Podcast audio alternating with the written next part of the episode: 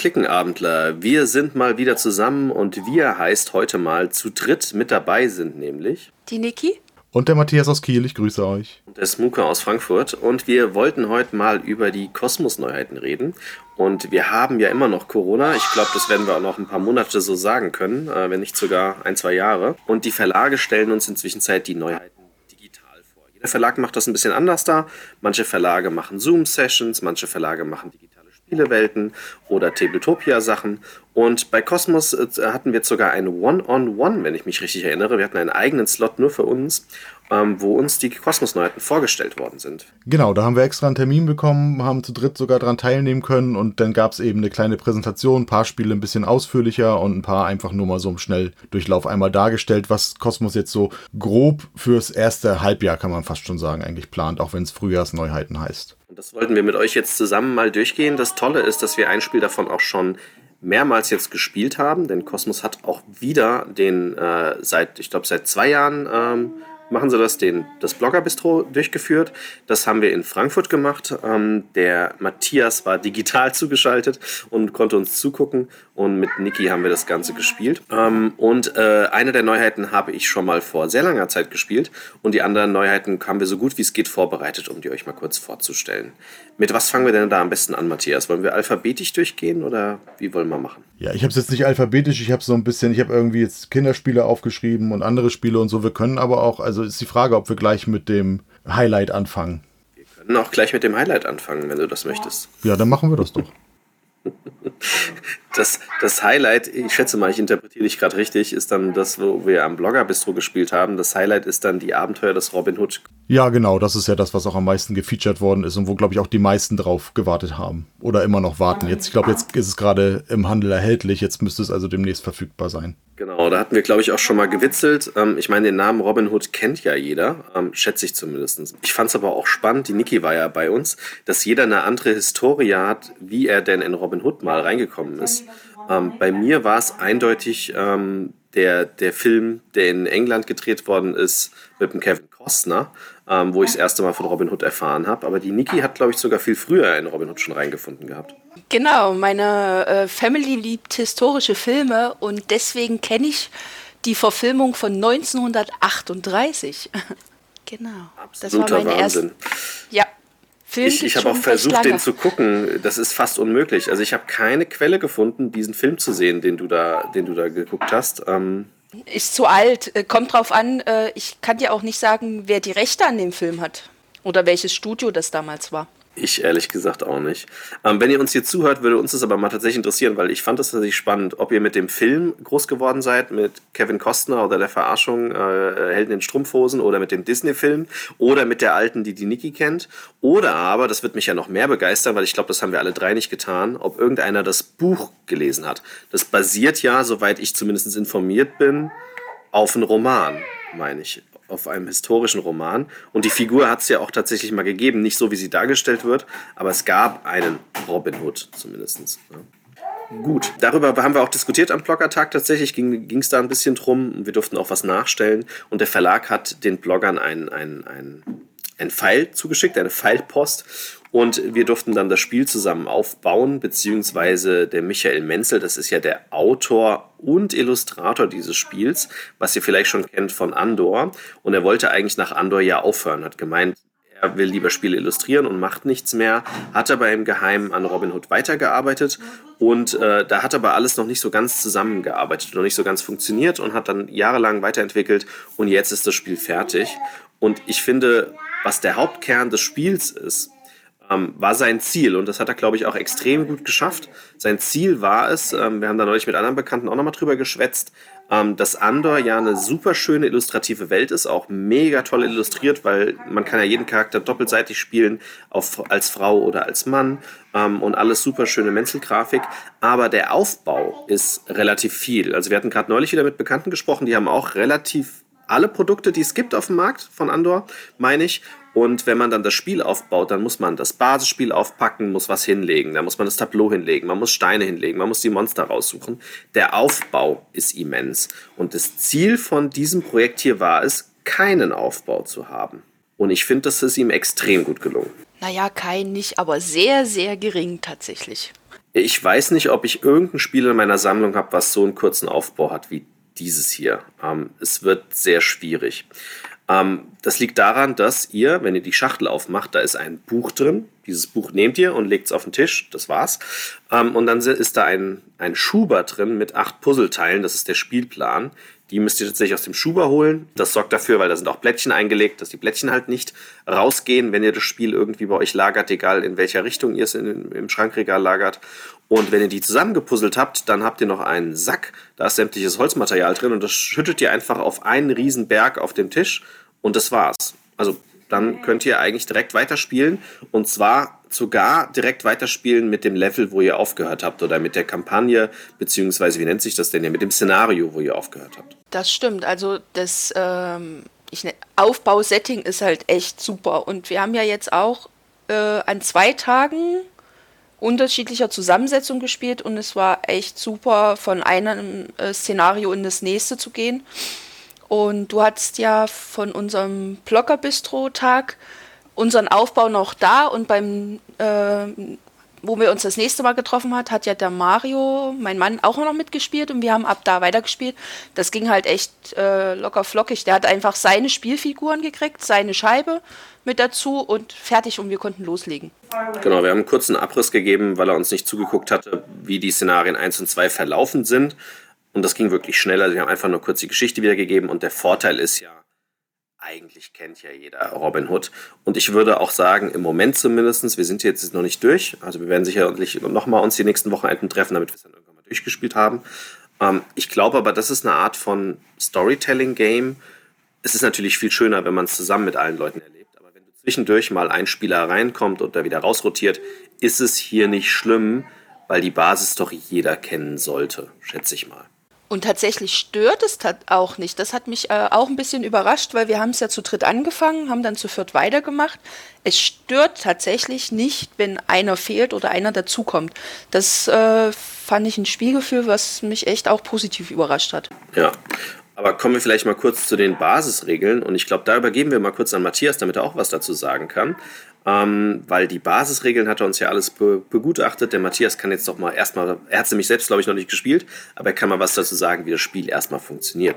Gut, ich hoffe, ihr müsst mich dann sonst ergänzen oder korrigieren, wenn ich dann irgendwas doch durcheinander bringe. Natürlich habe ich das alles gesehen, aber ob ich mir das auch alles richtig gemerkt habe, weiß ich nicht. Also grundsätzlich haben wir in unserer Spielerfarbe erstmal ähm, eine Scheibe, die kommt in einen Beutel rein, wo später auch noch andere farbige äh, Holzteile, Klötze und so weiter reinkommen. Dann haben wir drei Figuren, zwei, die gehen, die also eine Figur, die im Gehen begriffen ist und dahinter noch eine kleine Holzlinie quasi an sich lang zieht und eine, die rennt, die also ein bisschen länger ist. Dieser Plan auf dem wir spielen, ist vollständig offen. Er hat keine festen vorgegebenen äh, Wege, die wir machen müssen, aber natürlich hat er bestimmte ähm, Gegenstände drauf. Es ist eine Burg, es sind verschiedene Wälder und so, durch die kann man natürlich nicht gehen, auch über Steine kann man nicht einfach laufen, aber es gibt eben keinen vorgegebenen Pfad, sondern es ist dann einfach eine Wiesenfläche, wenn man so will. Und wir fangen eben an, an bestimmten Positionen an und können dann mit diesen Figuren uns eben vorwärts bewegen und können dabei auch entscheiden, ob wir eben zum Beispiel nur die beiden kurzen Figuren nehmen oder ob wir oder, oder eine kurze, eine lange oder alle drei. Und wenn wir die längere Figur nicht nehmen, wenn wir also nicht laufen, dann sparen wir etwas und das bringt uns wieder, das bringt uns wieder einen positiven ähm, Holzklotz in den, also ne, einen positiven Effekt in den Beutel rein und ansonsten können wir eben weiterlegen. Und auf diesem Plan sind überall verstreut verschiedene, ja, ich sag mal, Einkerbe, äh, Ausstanzungen mit, mit Teilen. Oft ist da ein Fragezeichen drauf. Und wenn man da ein Fragezeichen drauf ist, dann kann man eben auch noch erkunden. Das heißt, dann führt man auch noch eine Aktion aus und dreht dieses Plättchen um. Oder wenn da Figuren drauf sind, kann man mit denen unter Umständen interagieren. Sind natürlich aber auch nicht alle wohlgesonnen. Es gibt da eben auch zum Beispiel Wachen des Sheriffs. Vor denen müssen wir uns so ein bisschen verstecken. Und wenn die in unserem Blickfeld sind, also auf dem grünen Wiesenbereich, und wir sind dort in der Nähe, können wir von denen eventuell ähm, erwischt werden wenn wir dann eine entsprechende Sache aus dem Beutel ziehen. Da, um uns davor zu schützen, müssen wir uns dann also entweder weit genug entfernt halten, das ist natürlich nicht immer möglich, weil wir wollen uns dann ja auch da vorbeischleichen, oder wir müssen uns eben in den Schatten bewegen, dort sehen sie uns denn tatsächlich nicht. Das ist der grundsätzliche Bewegungsmechanismus. Man zieht eben Scheiben raus und je nachdem, welche Farbe gezogen wird, der ist dran. Also es ist auch nicht so, dass man eine feste Spielreihenfolge hat. Wenn ich mich richtig erinnere, gibt es auch noch, glaube ich, gleich zu Anfang an eine neutrale Scheibe, wo man jedes Mal überlegen kann, Nee, wo, glaube ich, alle dran sind, ne? Oder wo, wo alle dran sind oder wo einer kann? Nee, erst die graue und das ist tatsächlich, wo einer, einer der Mitspieler noch mal einen zusätzlichen Zug hat. Die Scheibe, wo alle dürfen, die kommt erst in einem späteren Szenario dazu. Genau, hat man also auch noch, also eine Person hat in, in einer Runde auch noch eine zweite Aktionsmöglichkeit, später gibt es noch eine Scheibe, wo dann alle sogar noch eine zweite Aktionsmöglichkeit bekommen. Aber auch eben Scheiben, wo dann eben auch Wachen interagieren oder später eben auch noch eine andere Figur ins Spiel kommt, die auch noch interagiert, mit der wir möglichst nichts zu tun haben wollen. Und man sieht, glaube ich, an den Mechaniken, die du gerade schon erwähnt hast, mhm. man sieht, woran er sich inspiriert hat. Ne? Also dieses, das, wer wann dran ist, weil, man eine Scheibe aus dem Sack zieht, ich glaube, das gab es in Spielen schon zu Genüge. Ne? Funktioniert ja bei hier ganz gut. Und man sieht, dass dieses, die, was du so schön beschrieben hast mit diesen unterschiedlichen Figuren, mit den Längen, das ist aus meiner Sichtweise eindeutig von Tabletop-Spielen inspiriert. Da gab es es schon immer, dass man kleine Miniaturen hatte, legt ein Lineal an und kann dann so weit schießen oder so weit laufen. Und in Familienspielen ist diese Mechanik aber eher noch nie oder sehr selten benutzt worden. Aber sie ist extrem intuitiv. Es gibt keinen Würfelwurf oder sowas. Du erklärst einfach ein, du kannst so weit laufen, wie du mit diesen drei Figuren laufen kannst. Viel Spaß. Ne? Das war's. Mehr musst du nicht erklären. Und dann sagst du halt noch, nicht über Häuser, nicht über Bäume, nicht über äh, Gerätschaften, nicht über Flüsse, einfach nur auf normalen Wegen. Und dann können die Leute eigentlich direkt losspielen. Genau, und so hat man dann eben nachher verschiedene, also es gibt ein Einstiegsszenario, was verhältnismäßig kurz ist und man auf verschiedene Arten versuchen kann zu lösen und was wahrscheinlich nicht unbedingt zwingend beim ersten Mal klappen muss, aber im Verhältnis dann eben noch relativ simpel zu erreichen ist. Ne? Das gibt eben vor, wo bestimmte Figuren sind und was eben das Ziel der Mission ist, also was, was, was erreicht werden muss. Ich glaube, ähm, die, die, negativen Effekte heißt das Hoffnungsleiste oder wie, wie hieß das? Also wenn was Negatives passiert, dann verlieren wir, glaube ich, Hoffnung. Ne? Also es ist die Bevölkerung, die, glaube ich, Hoffnung in uns verliert. Genau, da wird der, Minnes, der Minnesänger wird dann nach unten bewegt. Das ist sozusagen, kennt man aus Andor, glaube ich, auch, da gab es ja auch diese Zeitleiste Buchstaben dann.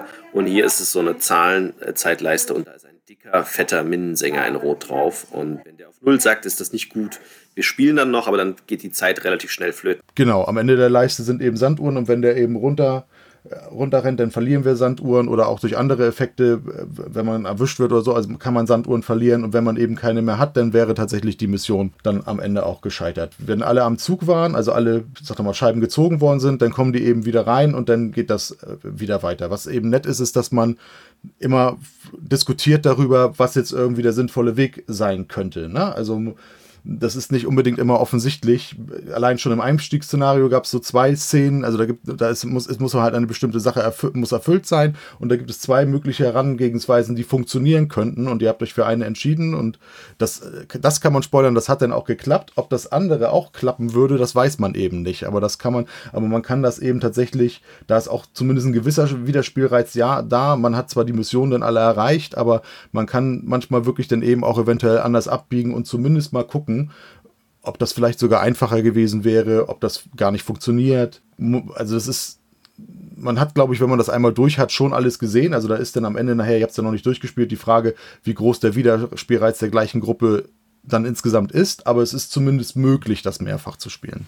Ich meine zumindest, also wenn man in das Buch reinguckt, also das Ganze funktioniert noch mit einem Abenteuerbuch, ähm, was ja dann äh, die einzelnen Orte, die man besuchen kann, also man, man läuft, dann, dann macht man eine Aktion. Eine Aktion ist entweder Kampf, ähm, den haben wir glaube ich noch gar nicht erklärt, oder man entdeckt was, oder man kann einem Mitspieler etwas übergeben, wenn man ihn berührt. Das waren im Prinzip die Möglichkeiten, die ich habe.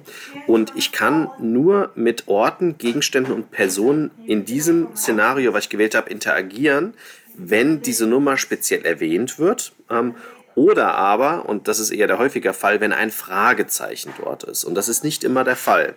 Und ähm, es gibt halt auch so Sachen, dass man überlegt, ja, wo kriege ich denn, ich muss irgendwas rausfinden und man weiß es nicht. Und dann guckt man zusammen über diesen Plan, versucht irgendwie äh, tatsächlich wie, als wäre man wirklich in dieser Welt, ja, wo wäre es denn sinnvoll, weil wir vorzugehen haben. Und es gibt halt auch fest definierte Personen, die immer wieder in diesem Buch vorkommen, die, die dann verschwinden oder da sind und immer wieder was anderes machen. Und in diesem Buch, wenn man dann so eine Person trifft, ähm, gibt es immer so eine Startseite zu der Person und dann stehen da die einzelnen äh, Szenarien drin. Spielt ihr Szenario, ich weiß gerade gar nicht, wie die heißen, aber äh, Szenario, Anfangsszenario oder spielt ihr gerade die Suche nach dem Heiligen Gral. Ich weiß, das passt jetzt gar nicht, aber dann spoilere ich auch nichts, außerdem fällt mir gerade der Titel nicht ein. Dann lese jetzt weiter auf Seite 83. Und wichtig ist, dass man dieses Buch genau einer Person gibt, die gerade nicht die Entscheidung fällt. Ähm, und dann liest man einen Text vor von dieser Person und hat dann vielleicht auch noch mal Entscheidungen. Und das ist relativ clever gemacht und führt dazu aber auch, dass man auch so Sachen von vorherigen Szenarien, die man, Personen, die man getroffen hat, diskutiert. Also nehmen wir mal an, kommt jetzt in dem Spiel nicht vor, aber nehmen wir mal an, da wäre so ein kleiner Junge, der vor der Burg, keine Ahnung, mit, mit, mit so Steinchen rumspielt und so ein bisschen Schabernack macht. Das wäre vielleicht die richtige Person, wenn wir jemanden einen Streich spielen wollen oder irgendwie heimlich in die Burg wollen. Wie gesagt, diese Person gibt es in dem Spiel gar nicht. Ähm, wäre aber die falsche Person, wenn wir den fragen würden, ähm, du sag mal, wie viele Waffen gibt es im Keller oder so. Also da muss man halt auch mit rechnen und muss dann dementsprechend die richtigen Personen ansprechen. Sonst sagt einem das Buch dann wahrscheinlich sowas in der Art, der kleine Junge guckt euch verdutzt an und dann macht er halt noch irgendwas. Genau, das ist letzten Endes ja auch äh, grundsätzlich eine Variante, die man eben auch aus anderen Spielen kennt. Ne? Also zum Beispiel in, in gewisser Weise in einzelnen Fällen auch bei der Adventure Games Reihe, die auch von Kosmos ist, ne? wo es zum, zum Beispiel dann vielleicht darauf ankommt, wer mit einer bestimmten Person interagiert oder so, ne? dass, dass das durchaus unterschiedlich ist. Und so ist es in dem Buch eben einmal geregelt, dass es darauf ankommt, was man von der Person will und in welchem Szenario man eben eventuell mit, mit, mit dir interagiert. Dementsprechend passiert auch was vorsichtig, äh, was unterschiedliches. Und es sorgt für total tolle Diskussionen auch unter den Spielern. Genau, das hatten wir zum Beispiel auch bei einer Person. Äh, genau. Was mich aber auch so ein bisschen verblüfft hat, wir haben bis jetzt vier oder fünf Szenarien gespielt und haben sie alle geschafft. Ich weiß noch nicht, ob das so gut ist oder ob es das Ziel ist, dass man sie schafft, weil man hat ja die Option, ein Szenario auch zu wiederholen, wenn man einmal gescheitert ist. Und eins noch dazu, äh, wegen Wiederspielreiz fällt mir gerade auf.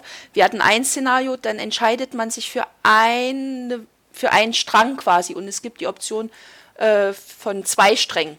Und da finde ich schon, dass dann einen vielleicht doch interessiert, was wäre denn passiert, wenn wir den Weg gegangen wären. Korrekt, darauf wollte ich eigentlich mit dem Buch hinaus und habe mich dann verlabert. Bei diesem Strang der Person, genau, sieht man vorne, äh, das ist so eine gerade Linie und dann, ich weiß nicht bei welchem Szenario, vier oder fünf, äh, splittet die sich auf in links oder rechts.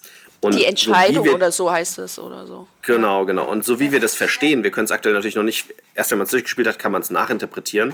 Aber so wie wir es verstehen, ist es, wenn man sich für eine Seite dann entschieden hat, dann erlebt man ein Szenario nicht. Also die kommen dann auch wieder irgendwann mal zusammen. Ich glaube, aber zwei Szenarien sind aufgrund dieser Entscheidung. Und es könnte sein, dass wenn man das Spiel durchgespielt hat, nochmal zu diesem Szenario zurückgeht und die andere Entscheidung wählt, einfach nur zu gucken, was dann passiert. Und man muss dann auch was ganz anderes herausfinden tatsächlich. Also man ist ja vor so einer deduktiven Entscheidung, die man auf dem Plan finden muss. Und wenn man sich entscheidet, diese eine Richtung zu gehen, das muss man relativ früh in dem Szenario, fragt man und erkundet nur noch in diese Richtung. Ähm, das heißt tatsächlich, wir haben keine Ahnung, Niki, Mario, Berner und ich, wie denn das andere, wenn wir uns für das andere entschieden hätten, wie wir das gelöst hätten in dieser Runde. Ich weiß es nicht, weil wir haben nicht weiter erkundet bezüglich dieser, dieser Frage. Genau, die, Fra die Frage ist eben nachher, wenn man es am Ende mal durchgespielt hat, wie oft kommen solche Sachen vor und lohnt es sich denn nachher wirklich irgendwie ein komplettes Spiel vielleicht aufbauen darauf, noch ein zweites Mal zu spielen, um dann irgendwie nachher ein, zwei Abzweigungen anders zu sehen. Oder spielt man eben dann einfach nur das einzelne Szenario? Das kann man natürlich irgendwie auch machen. Man muss ja nicht von vornherein von Anfang an wieder anfangen. Man muss eben nur dann irgendwo einsteigen, wo man diese Entscheidung eben auch treffen musste oder wo man sich zumindest dran erinnert, wo man hätte dann vorher vielleicht auch schon anders agieren müssen. Wir hatten vorhin noch über den Kampf gesprochen, was auch noch eine Aktionsmöglichkeit ist. Also wenn uns zum Beispiel Wachen erblicken, nehmen die uns nicht sofort gefangen, sondern wir haben noch einen Kampfmechanismus. Und wenn ich mich jetzt richtig erinnere, ich hatte vorhin ja schon von verschiedenen farbigen Holzwürfeln äh, erzählt, die man reinbekommt. Gibt es zum Beispiel negative Holzwürfel, die sind zum Beispiel rot oder positive Holzwürfel, die weiß sind. Lila, Lila und weiß sind. Lila und weiß Aber das kannst du nicht wissen, du hast es nicht vor dir gehabt. Lila und weiß, ja. Lila und weiß, genau. Und äh, zum Beispiel eben, wenn man nicht läuft in seiner Bewegungsaktion, dann kriegt man zum Beispiel, ich glaube, einen weißen Würfel ähm, in den Sack Korrekt. rein. Die Weißen und, sind die Guten, ja. Und wenn man jetzt einen Kampf ausführt, dann zieht man, glaube ich, wenn ich mich richtig erinnere, äh, kann man bis zu drei Würfel rausziehen, einzeln. Und unter, ja. und unter diesen dreien muss aber immer mindestens ein positiver, war es ein weißer oder ein lilaner? Nee, Weißer, anders. weiß- Äh, Weißer. man hat drei Zugmöglichkeiten und sobald ein Weißer ist, hat man den, den Kampf gewonnen und bricht dann ab. Man zieht nicht auf drei voll auf. Nee, nee, also genau, der erste kann ein Weißer sein, aber es kann auch der letzte oder gar keiner sein. Dann äh, hat man leider Pech gehabt. Genau, so war es. Genau, also. wobei es auch Gegner gibt, die schwieriger sind. Also auch das kommt dann später, dann braucht man mehr als einen Weißen. Was dazu führt, dass man in diesem Sack eine Art, das ist ein bisschen übertrieben, aber eine Art Deckbilder drin hat. Also im Prinzip versucht man die Wahrscheinlichkeit zu beeinflussen. Es kann sinnvoll sein, weil man startet mit relativ vielen violetten Würfeln in dem Sack. Es kann sinnvoll sein, erstmal Züge zu machen und die, die misslingen, damit die violetten Würfel da rauskommen und dann Leute auf das Rennen verzichten, um die Anzahl der weißen Würfel zu erhöhen. Ähm, also man hat im Prinzip einen Einfluss auf den Würfelwurf beim Kampf, weil das ist ja sozusagen dein Kampfwürfelwurf, der relativ simpel dargestellt ist. Ich habe gerade mal überlegt, ich glaube, wir starten mit einer Wahrscheinlichkeit von 4 zu 1. Genau, es sind vier weiße und sechs andersrum. violette kamen rein. Oder nee, wie war's? Nee, Doch. 4. Oh, ist doch so hoch? 6 zu 1? Ich pro meine, dass wir sechs Violette pro Spieler, das heißt, wenn du zu viert spielst, 6, 12, 18, 24 Dann ist Raupen, 6 zu 1. die dir nichts bringen und vier, die dir was bringen würden. Das ist ziemlich übel. Ja. Ja. Also dann ist es 6 zu 1, genau, ich wusste nicht mehr genau. Und ja, ähm, man macht das tatsächlich absichtlich, äh, nicht schneller sich fortzubewegen, um halt die Wahrscheinlichkeit für unsere Seite zu verbessern. Plus, die Würfel kommen alle nicht wieder rein. Ne? Also auch die guten und die schlechten, wenn du die rausgezogen hast, dann kommen die nicht mehr in den Sack rein und der Zug ist auch beendet. Also du kannst nicht, wenn du beim ersten Mal einen Weißen rausziehst, kannst du nicht weiterziehen. Du hast es geschafft, fertig, ne? bei den normalen Kämpfen. Ähm, ist eine ziemlich coole Mechanik, weil die dazu führt, dass man genau überlegt, lohnt es sich, dass die Niki in ihrem Zug jetzt vielleicht in einem oder zwei Zügen zu diesem Ort kommt oder wollen wir was sparen und die Niki braucht drei Züge, um dahin zu kommen. Das ist tatsächlich eine ziemlich coole Diskussion, die auf dem Spieltisch dann stattfindet. Definitiv. Und äh, das geht nicht nur mit Bewegungen so, das geht auch mit Leuten, die man trifft, so. die Diskussionen. Genau, will, wollen wir überhaupt die Zeit verschwenden, mit der Person zu reden oder sollten wir mit der Person reden, bevor mit dieser? Und was, glaube ich, auch noch nicht so rauskam bei Matthias, das kriegt man dann im Spiel mit, das Schattenspiel ist, ist auch ziemlich cool. Ähm, also dieser Plan hat ja mehrere erleuchtete, ähm, wie nennt man das denn? ja, Lichtungen, Lichtungen? wahrscheinlich, ja, genau. Ja, in der Burg ist es zwar keine, aber äh, so, so helle Plätze. Und da bist du immer, immer in Gefahr, egal ob aktuell jetzt eine Wache aufgedeckt ist oder nicht, weil wenn du nur ansatzweise ein Ticken in diesem hellen Licht bist und es kommt dann die rote Scheibe, dann passiert was in dem Spiel, da wird man reingeführt, ähm, dass im Prinzip sich Wachen umdrehen und man weiß nie vorher welche. Und wenn dann halt in diesem hellen Bereich, wo ich gerade stehe, eine Wache umgedreht wird, dann nimmt die mich gefangen. Das ist nicht mega schlimm, aber das kostet Zeit, weil ich in meinem nächsten Zug nicht mehr laufen kann. Ich muss gegen diese Wache jetzt kämpfen. Ähm, und den Kampf schaffe ich vielleicht nicht, dann verliere ich sogar zwei äh, Züge.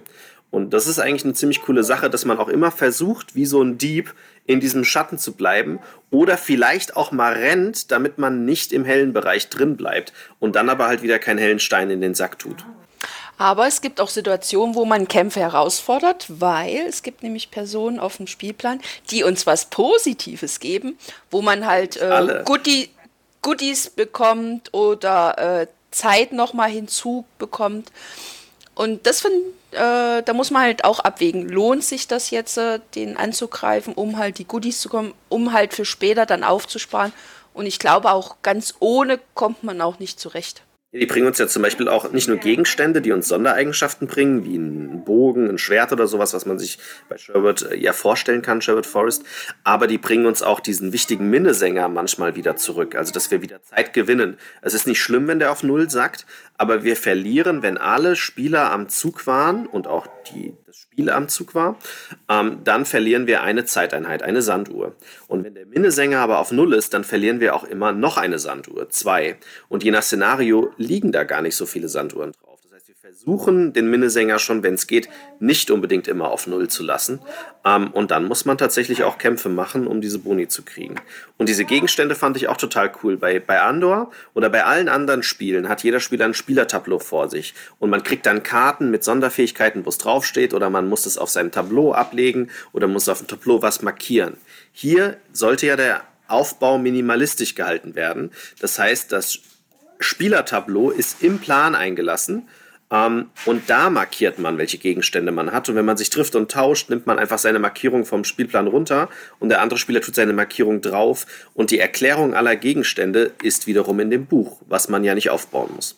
Genau, aber das, das, das war es ja im Grunde. Ne? Also wenn man noch mal, noch mal ein bisschen, was, was ihr schon sagtet, so ein bisschen drauf eingeht, eben man zum Beispiel, wenn man einen Kampf verliert, ist man eben nicht raus, aber es ist eben so eine Art Aussetzen, weil ich dann in meinem nächsten Zug eben nichts anderes machen kann, als eben wieder versuchen, mich irgendwie dann zu befreien in dem Fall.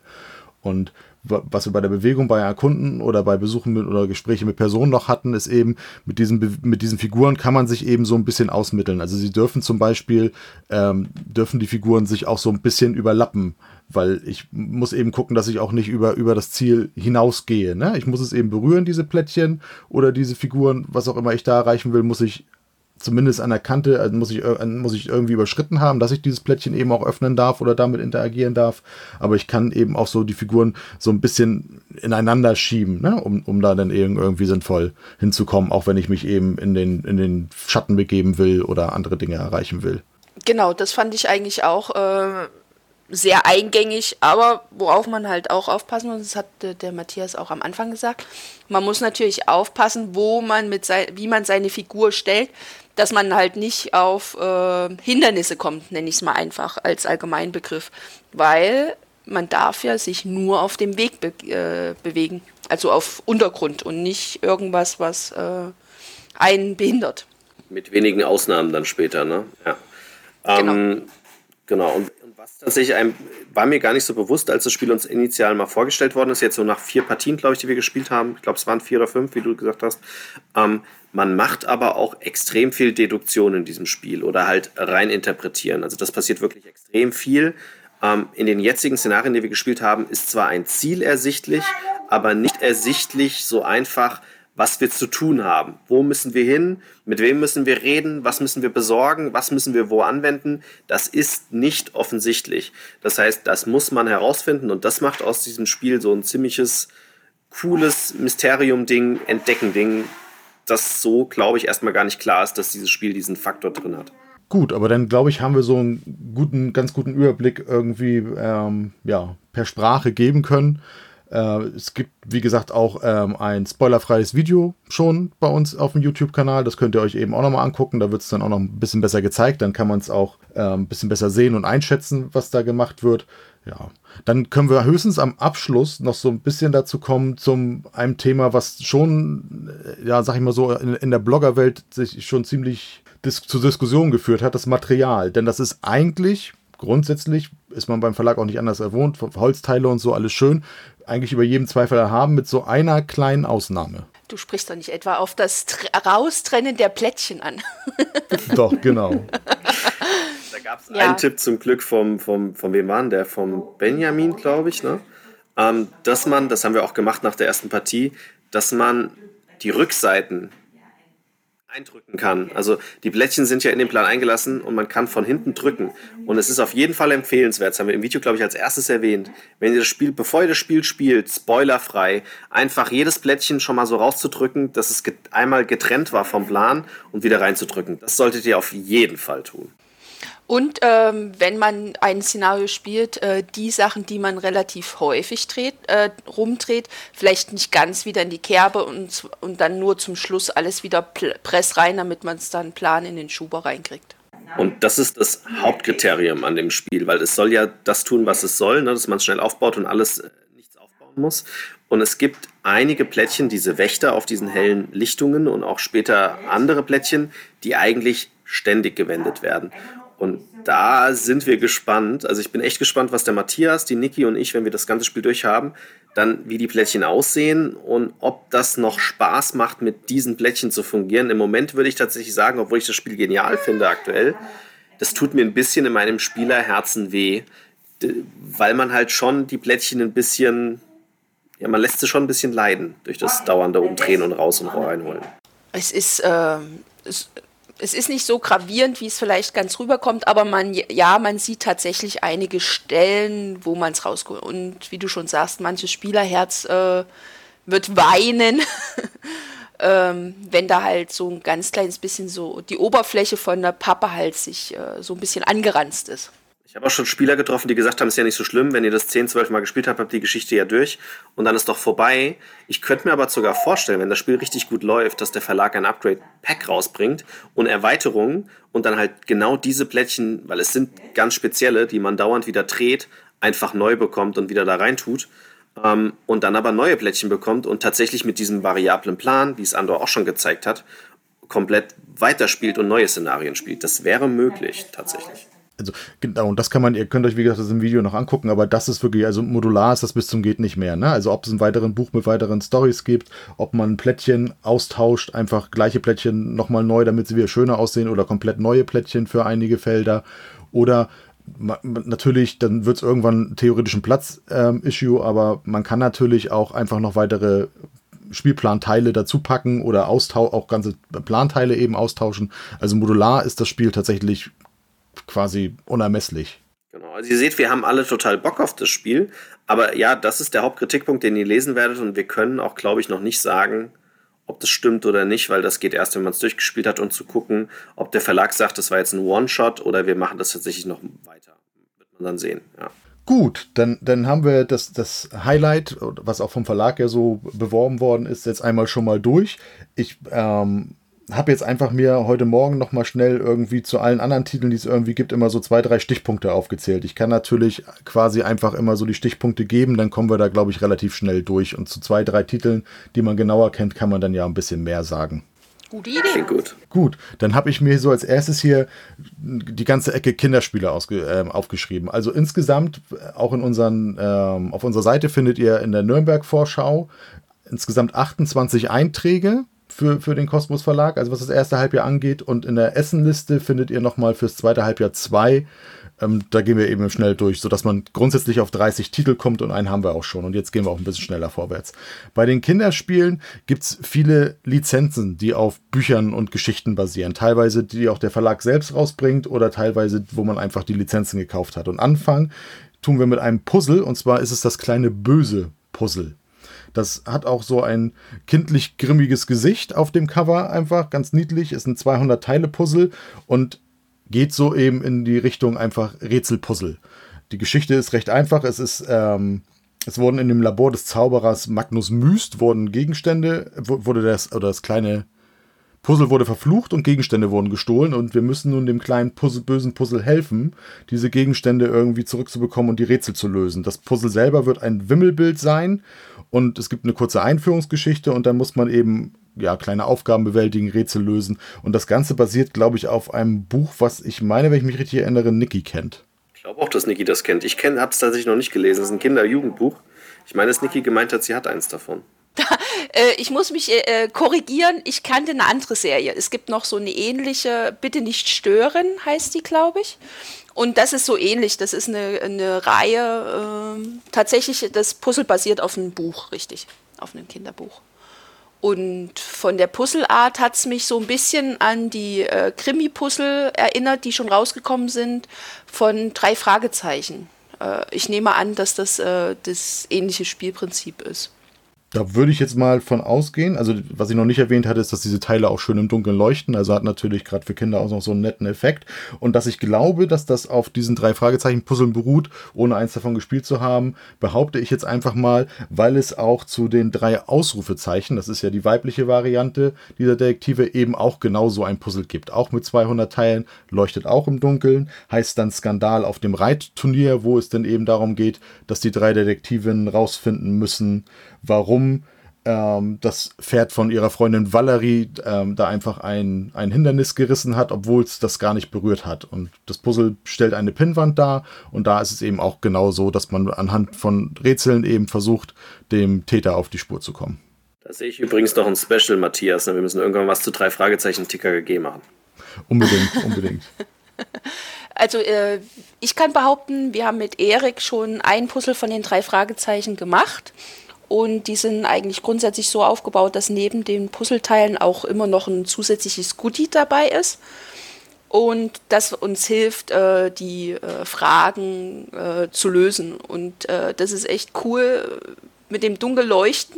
Wir saßen dann bei uns am Tisch, haben eine Decke über uns allen Köpfe gemacht, damit es schön dunkel wird. Und dann haben wir versucht, äh, die Leuchtspuren zu finden, um dann das Rätsel schlussendlich zu lösen. Also es ist echt cool gemacht. Also für Kinder ist es voll Gaudi. Gut, das sind dann diese beiden Puzzle gewesen. Nächste Lizenz bei Kinderspielen ist ein Kartenspiel und zwar das Neinhorn-Kartenspiel. Das Neinhorn ist eine Kindergeschichte von Marc-Uwe Kling, der ansonsten bekannt ist für die Känguru-Chroniken. Und in diesem Spiel gibt es dann ja so etwas verballhornte Tiere und Menschen. Es gibt also eben das Neinhorn, es gibt den Nahhund oder das Hä den Hamster, also der Hamster, den Wasbär ich glaube, die Königstochter, also ne, die sind alle so ein bisschen, ja, ich sag mal, anti eingestellt oder verstehen irgendwas nicht. Und dieses Spiel. Wenn es den Hamster gibt, dann ist der aber nur im Spiel. Im Buch taucht der Hamster nicht auf. Okay, der stand zumindest da im, im Text drin. Dann ähm, scheint es irgendwie so zu sagen. Was man jetzt in dem Spiel einfach machen muss, ist relativ simpel. Solche Spiele kennt man auch schon. Man deckt eine Karte auf und muss dann das richtige Wort dazu sagen. Also wenn es eben der Hund ist, na Hund oder äh, Königstochter Neinhorn.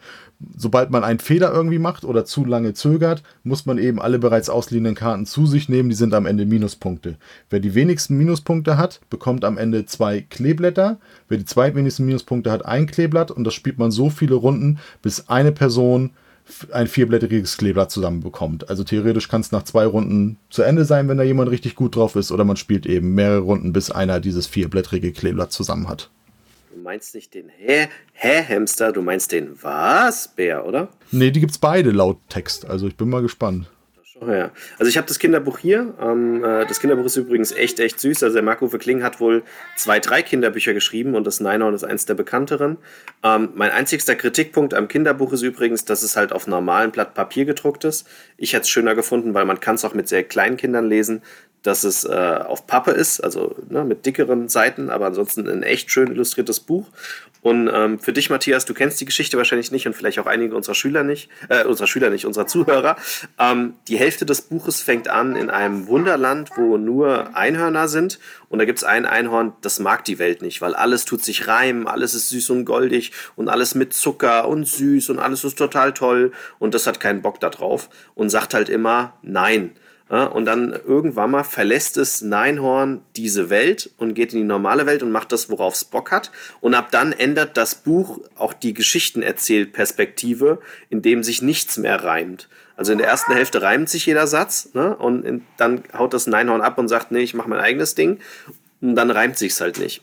Und dann äh, lernt es verschiedene ähm, Figuren kennen, die halt auch nicht niedlich sind. Also der Wasbär ist zum Beispiel halb taub, der versteht mal nichts, weil er keinen Bock hat oder weil er halt so tut. Und die Königstochter will immer, dass es nach ihrer Pfeife läuft, weil sie immer doch sagt und ist echt süß gemacht. Also wer Kinder hat oder halt auch diesen Mark-Uwe Kling-Humor mag, kauft euch dieses Buch, macht ihr echt nichts verkehrt. Na, du hast mir jetzt echt äh, das Buch äh, schmackhaft gemacht. Das klingt echt lustig, weil mit meinen äh, mit meiner Vierjährigen und meinem Siebenjährigen äh, wäre das genau das Thema, weil genau das sind die Wörter, die sie gerade immer so schön im Anbringen. Ja. Also man betont es natürlich auch beim Lesen so, ne? Man liest halt nicht den, Wa den Waschbär, sondern man liest dann halt den Was? Bär und sowas, ne? Dann macht es aber auch echt Spaß. Also ich lese das echt super gern mit den Kindern. Genau, also es spielt so ein bisschen offensichtlich eben mit dieser Bockigkeitsphase, ne? Oder sich auch oder nicht, nicht, etwas nicht verstehen oder sich nicht am Regeln halten sollen. Also der Hamster soll angeblich eben Dinge einfach nicht verstehen. Ob er nur ein bisschen dusselig ist oder es nicht verstehen will, weiß ich nicht. So, also im Text taucht er jedenfalls auf. Mal gucken, ob er dann wirklich ist. Dann wäre es zumindest ja noch ein neuer Charakter, den es dazu entdecken gilt. Das wäre dann das Neinhorn. Das nächste ist auch ähm, anscheinend eine Kindergeschichte, die wahrscheinlich auch beim Kosmos Verlag erschienen ist. Ich weiß nicht, ob ihr die kennt. Und zwar ist es die Geschichte vom kleinen Siebenschläfer, der nicht einschlafen konnte. Kennt das einer von euch beiden? Natürlich, das liest die Ayana bei der Oma dauernd. Ich kenn's nicht. das ist ein Pappbilderbuch mit dicken Seiten. Ah, okay. und ja, das ist, äh, das ist aber nicht nur ein Buch, das ist eine Buchreihe. Also es gibt ein Buch davon auf jeden Fall, ähm, aber ich meine, es gibt mehrere Bücher. Und der kann nicht einschlafen und besucht dann seine ganzen Freunde, ähm, die ihn dann, ähm, nee, andersrum. Er schläft und alle sind wach und sie wollen ihn wach kriegen und kriegen ihn nicht wach. Und alle versuchen ihn zu, zu wach zu bekommen. Das ist das Buch, was wir unten haben. Ähm, aber ich glaube, es gibt noch verschiedene Bände davon. Genau, in diesem Spiel, ähm, was es eben die Geschichte einfach auch spielerisch erzählt für, für kleinere Kinder. Ich glaube, es ist sogar ab, ab, ist ab vier oder ab sechs, weiß ich jetzt gerade gar nicht. Da geht es eben darum, dass dieser Siebenschläfer nun nicht einschlafen kann und in der Geschichte, die das Spiel erzählt, das auf dem Memo-Effekt so ein bisschen basiert, trifft er auf andere Tiere, die versuchen, verschiedene Einschlaftipps zu geben und am Ende geht es aber darum, ähm, die Karte mit dem goldenen Siebenschläfer zu finden, weil er dann vermutlich endlich einschlafen kann. Also es hat so es ist einfach auf ja, Memo-Effekt basierendes kleines Kinderspiel. Dann das letzte, was sich an kleine Kinder richtet, ist noch Petronella Apfelmus, Zauberspaß im Mühlengarten. Kennt das etwa auch jemand von euch? Äh, wir haben nur ein Hörspiel dazu. Also Petronella Apfelmus sagt mir tatsächlich vom Titel was. Okay, wenn ich das vom Spiel her richtig vermute, scheint es eher so eine Zauberin zu sein, deren Zaubersprüche aber nicht immer so funktionieren, wie sie funktionieren sollten, würde ich mal vermuten. Also ganz genau kann ich es dir nicht sagen. Ich weiß nur äh, die Geschichte, äh, ich habe nur den Anfang der Geschichte mitgekriegt, äh, dass Kinder in einem Haus einziehen, wo Petronella im Garten wohnt bei denen und die treffen dann die kleine Hexe. Und dann passieren halt verschiedene Sachen. Also mehr kann ich leider nicht okay. dazu sagen. Dann also, Zauberin, wo die Sprüche nicht klappen, ist doch Bibi Blocksberg, Mensch. Ja, eigentlich auch. Nein, bei Bibi klappt's immer. Äh, Bibis klappen. Grundsätzlich wahrscheinlich auch, aber also, die, also in einem Satz zusammengefasst, in dem Spiel soll es quasi die Geschichte sein, dass Petronella anscheinend die verschiedenen Gartenfreunde in eine Blumenwiese verwandelt hat und wir auch über einen Memory-Effekt eben die ähm, Personen wiederfinden müssen, damit die wieder zurückverwandelt werden können. Wie genau das mechanisch funktioniert, war aus dem Text jetzt nicht zu entnehmen, aber beruht eben auch auf dem Memory-Effekt. Wahrscheinlich würde es Teile geben, die eben äh, aus Blumenwiese entstehen, die vorher mal Personen waren und andere, die eben einfach nur Blumenwiese sind und die müssen wir dann finden und wieder zurück verwandeln. Das war die letzte Lizenz so für kleinere Kinder und dann geht es ein bisschen bei den etwas größeren weiter. Zum einen zwei Spiele, die ähm, auf der Geschichte der Schule der magischen Tiere basiert. Ich weiß, dass Luca, als er mal ein bisschen kleiner war, mal ein Buch davon hatte und wenn ich mich dunkel richtig erinnere, das hat er aber schon alleine gelesen, also es richtet sich schon an Grundschulkinder, die so ein bisschen lesen können, dann ist es einfach eine besondere Schule, auf die Kinder gehen können, wo sie eben auch Zauberei lernen und jeder hat auch sein magisches Haustier, was eben besondere Fähigkeiten hat. Und da gibt es zwei Spiele zu. Einmal ein Spiel, was auf Storycards basiert. Das heißt, da kriegen, da müssen wir einen kooperativen Fall lösen, kriegen auch eine Einstiegsgeschichte, was passiert ist. Dreimal schwarzer Kater heißt die. Und dann werden Karten aufgedeckt und wir haben anhand der Karten immer die Möglichkeit, gemeinsam darüber zu sprechen, wie wir die Geschichte weiterverfolgen wollen und wie wir abbiegen, um dann nachher eben am Ende das Rätsel zu lösen und den verschwundenen Kater zu befreien und den Schurken zu bestrafen. Das kommt in so einer kleinen Metalldose Storycards. Ich glaube, Andy kennt das Spielprinzip der Storycards grundsätzlich. Das hatten wir mal vorgestellt, genau, genau. Fand ich auch ganz süß. Gut, das war das. Und dann gibt es ein zweites ähm, der Schule der magischen Tiere, Clara Fall Murphy. Das ähm, ist dann wieder so ein bisschen, geht so ein bisschen in Kinderkrimi dann eben rein. Da müssen die Schülerinnen versuchen, dem Eisbär Murphy dabei zu helfen, auch einen, einen Fall zu lösen. Das funktioniert eben auch kooperativ, richtet sich dann aber, glaube ich, schon so an nochmal ein Jahr ältere Kinder, wo es dann eben ein bisschen in den deduktiven Bereich geht. Mehr habe ich dazu aber auch nicht aufgeschrieben. Und das ergänzend noch ja. zu, deinem, zu deinem Siebenschläfer. Also es ist nicht nur ein Buch, es ist wirklich eine ganze Reihe und es ist auch nicht vom Kosmos Verlag. Ah, okay. Ähm, es kann aber sein, dass es ein Unterverlag von Kosmos ist, das weiß ich nicht. Okay, gut, da bin ich mir immer nicht so sicher, weil einige Bücher bringt Kosmos ja auch selbst raus, aber eben nicht alle. Was sie, glaube ich, auch nicht selbst rausbringen, aber das letzte ist, was auf einem Buch basiert. Und ähm, da hat äh, Luca tatsächlich auch alle von gelesen, weil er die auch immer noch ganz witzig findet, ist Gregs Tagebuch. Und da gibt es schon mehrere Spiele von. Und jetzt ist es das Spiel Schweinehaufen. Und zwar sind einfach massig Karten in der Mitte. Und diese Karten haben verschiedene Hintergrundfarben und verschiedene gezeichnete Personen aus diesem Comicbuch. Und ähm, man muss einfach nur Karten sammeln und muss aber aufpassen, auf seinem eigenen Kartenstapel dürfen aufeinander keine Karten liegen, keine zwei Karten liegen, die die gleiche Hintergrundfarbe haben oder die die gleiche Person zeigen. Und wenn ich im Spiel, wenn ich merke, ich habe einen Fehler gemacht, kann ich die Karte auch schnell wieder zurückwerfen. Und am Ende, wenn das Spiel zu Ende ist, dann wird eben geguckt, wer hat in seinem Kartenstapel die meisten Karten, ohne einen entsprechenden Fehler gemacht zu haben. Und der hat dann gewonnen. Das ist also einfach ein kleines, kleines Hektikspiel, einfach mit den Illustrationen und den Figuren aus dem Comicbuch. Erinnert von Mechanismus so ein bisschen an Fast Food von Goliath. Kann das sein, Andi? Da hat man ja auch versucht, keine Doblette hintereinander wegzubekommen. Genau, genau, genau, genau, das stimmt. Was mich jetzt gerade mehr fasziniert ist, äh, ne, klingt immer so, man ist immer in seiner Blase. Ich wusste, dass Gregs Tagebuch echt bekannt ist, aber da gibt es ja schon über 13 Bücher. Genau, die hat Luca ja. auch alle gelesen. Wahnsinn. Und ah, das, das, sind ja echt viele. Und das sind zwar Mario hat, genau, das sind, sind äh, teilweise gebunden. Es gibt unterschiedliche Editionen, äh, manchmal Hardcover, manchmal Softcover, Taschenbuch. Und Mario hat mit Erik auch schon äh, sieben oder acht äh, vorgelesen. Der mag die auch total. Obwohl die, glaube ich, erst für Anfang Teenageralter sind. Richtig, Matthias? Ja, ich, ich glaube, die ersten sind tatsächlich auch so an acht. Ich gucke gerade mal, ob, ich, ob jetzt irgendwo steht, das Spiel, na, das Spiel ist auch ab, ab acht. Ja, also es ist also acht, neun, also man kann schon ja, das hat so einen gewissen Humor. Das ist halt eben ein Schulkind, was, was Streiche macht, mm. wie schief geht und ja. so. Also ich würde jetzt nicht sechs, sieben anfangen. Ich würde schon eher so, ja, acht bis neun, also schon, schon nachher so dritte, vierte Klasse eher so Richtung gehen. Für die ist das eben, sind, haben immer grob etwas über 200 Seiten und sind aber eben gar nicht so viel zu lesen, weil es letzten Endes einfach nur ein gebundener oder ein Taschenbuchformat vorhandener Comic ist, ne? Also es ist jetzt kein, kein großer Fließtext, der die Geschichte erzählt, sondern immer nur so ein bisschen und dann sind immer viele Zeichnungen dazwischen. Also es liest sich auch schnell weg. Und, ähm, äh, und ist es auch in einem anderen, äh, ist es halt keine Standardschriftart, sondern so comicmäßig halt auch geschrieben, als wenn es halt ein Schüler schreiben würde. Und das finde ich auch das, das Coole eigentlich daran. Und wer zu faul ist, es gibt bereits vier volle US-amerikanisch produzierte Spielfilme. Vier. Wahnsinn. Ähm, ich glaube, damit muss ich mich dann beschäftigen, wenn die Kinder älter sind. genau. Kann ich unsere Bücher gerne ausleihen. Ja, wir haben, glaube ich, wie gesagt, auch noch alle. Also das, aber da, da, ist, da ist tatsächlich noch ein bisschen Zeit. Ja, die Filme sind, haben ihre Momente, sind nicht, sind nicht alle gleich gut. Ich habe die mit Luca auch alle okay. mal gesehen. Ich glaube, der vierte Film ist dann auch wieder mit anderen Schauspielern sogar und die beruhen so ein bisschen lose aufs Buch oder eben auch mal auf, auf mehrere Bücher gemischt. Ne? Also es ist nicht so, dass es irgendwie eins zu eins eine Buchverfilmung ist, aber bei 200 Seiten mhm. im Comic-Stil wäre jetzt irgendwie so ein 70, 80 Minuten Film auch wahrscheinlich sogar fast ein bisschen lang. 1 bis 15 im ersten Teil. So.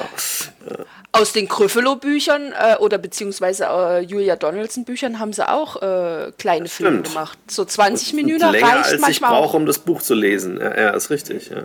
Ich glaube, die sind alle so um die 20 Minuten, halbe Stunde. Und echt süß. Ja. Gut, wir sind mit den äh, Kinderspielen, die quasi, wenn man das bis 8 so ungefähr zählt, fast die Hälfte ausmachen, noch nicht ganz durch. Aber mit den Lizenzen sind wir soweit durch. Denn das nächste ist ein kleines Quizspiel für etwas ältere Kinder, also auch ab acht Jahren. Und zwar äh, aus, dem, aus der Was ist was-Reihe Entdecke die Welt. Da gibt es dann einfach fünf Kategorien, wie man es aus Quizspielen kennt. Da ist es Natur, rund um die Welt, Mensch und Technik, Kultur und Sport oder kurioses Wissen. Man würfelt der Würfel gibt das Thema vor, was gelöst werden muss. Es gibt auch dann mehrere Antwortmöglichkeiten, weil man natürlich gerade mit Kindern dann auch oft Antwortmöglichkeiten braucht. Aber es hat den kleinen Effekt, dass man auf die Antwortmöglichkeiten verzichten kann. Und wenn man die Frage dann richtig beantwortet, dann kriegt man einen Joker-Chip und den kann man wiederum dafür benutzen, um entweder zu sagen, die Frage beantworten wir jetzt alle gemeinsam, weil ich es alleine vielleicht nicht weiß, oder ich kann ja, eine Art Telefonjoker nehmen und sagen, ich hole mir einfach eine bestimmte Person dazu, die die Fragen beantworten muss.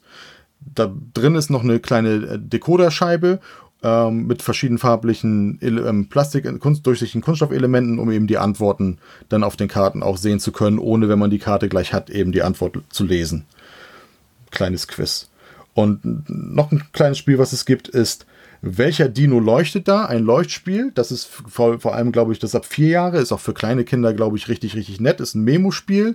Da gibt es einfach 20 Leuchtdinos. Ich nehme mal an, dass die aus diesem Kunststoff sind, wie man ja auch an die Wand so Leuchtsterne kleben kann. Ne? Die, wenn sich die durch Licht ein bisschen aufladen und man macht das Licht aus, dann leuchten die eben gerade nachts zum Einschlafen oder so ganz nett. Man dunkelt das also alles ab, kann sich grundsätzlich auch gegenseitig nicht sehen oder eben nur wenig sehen. Und dann gibt es diese 20 Dinos und dann muss man einfach, die werden verteilt äh, auf einer Fläche und dann muss man einfach Dino-Paare finden und die sammeln. Und wer dann nachher eben am meisten hat, also quasi auch ein Memo-Spiel, der, der hätte dann gewonnen. Und in der Anleitung gibt es dann, wenn die Kinder was zu den Dinos wissen möchten, dann eben auch noch so ein paar Texte, was, wie die Dinos waren, ob es Fleischfresser, Pflanzenfresser, wie groß, wie schwer, solche Sachen.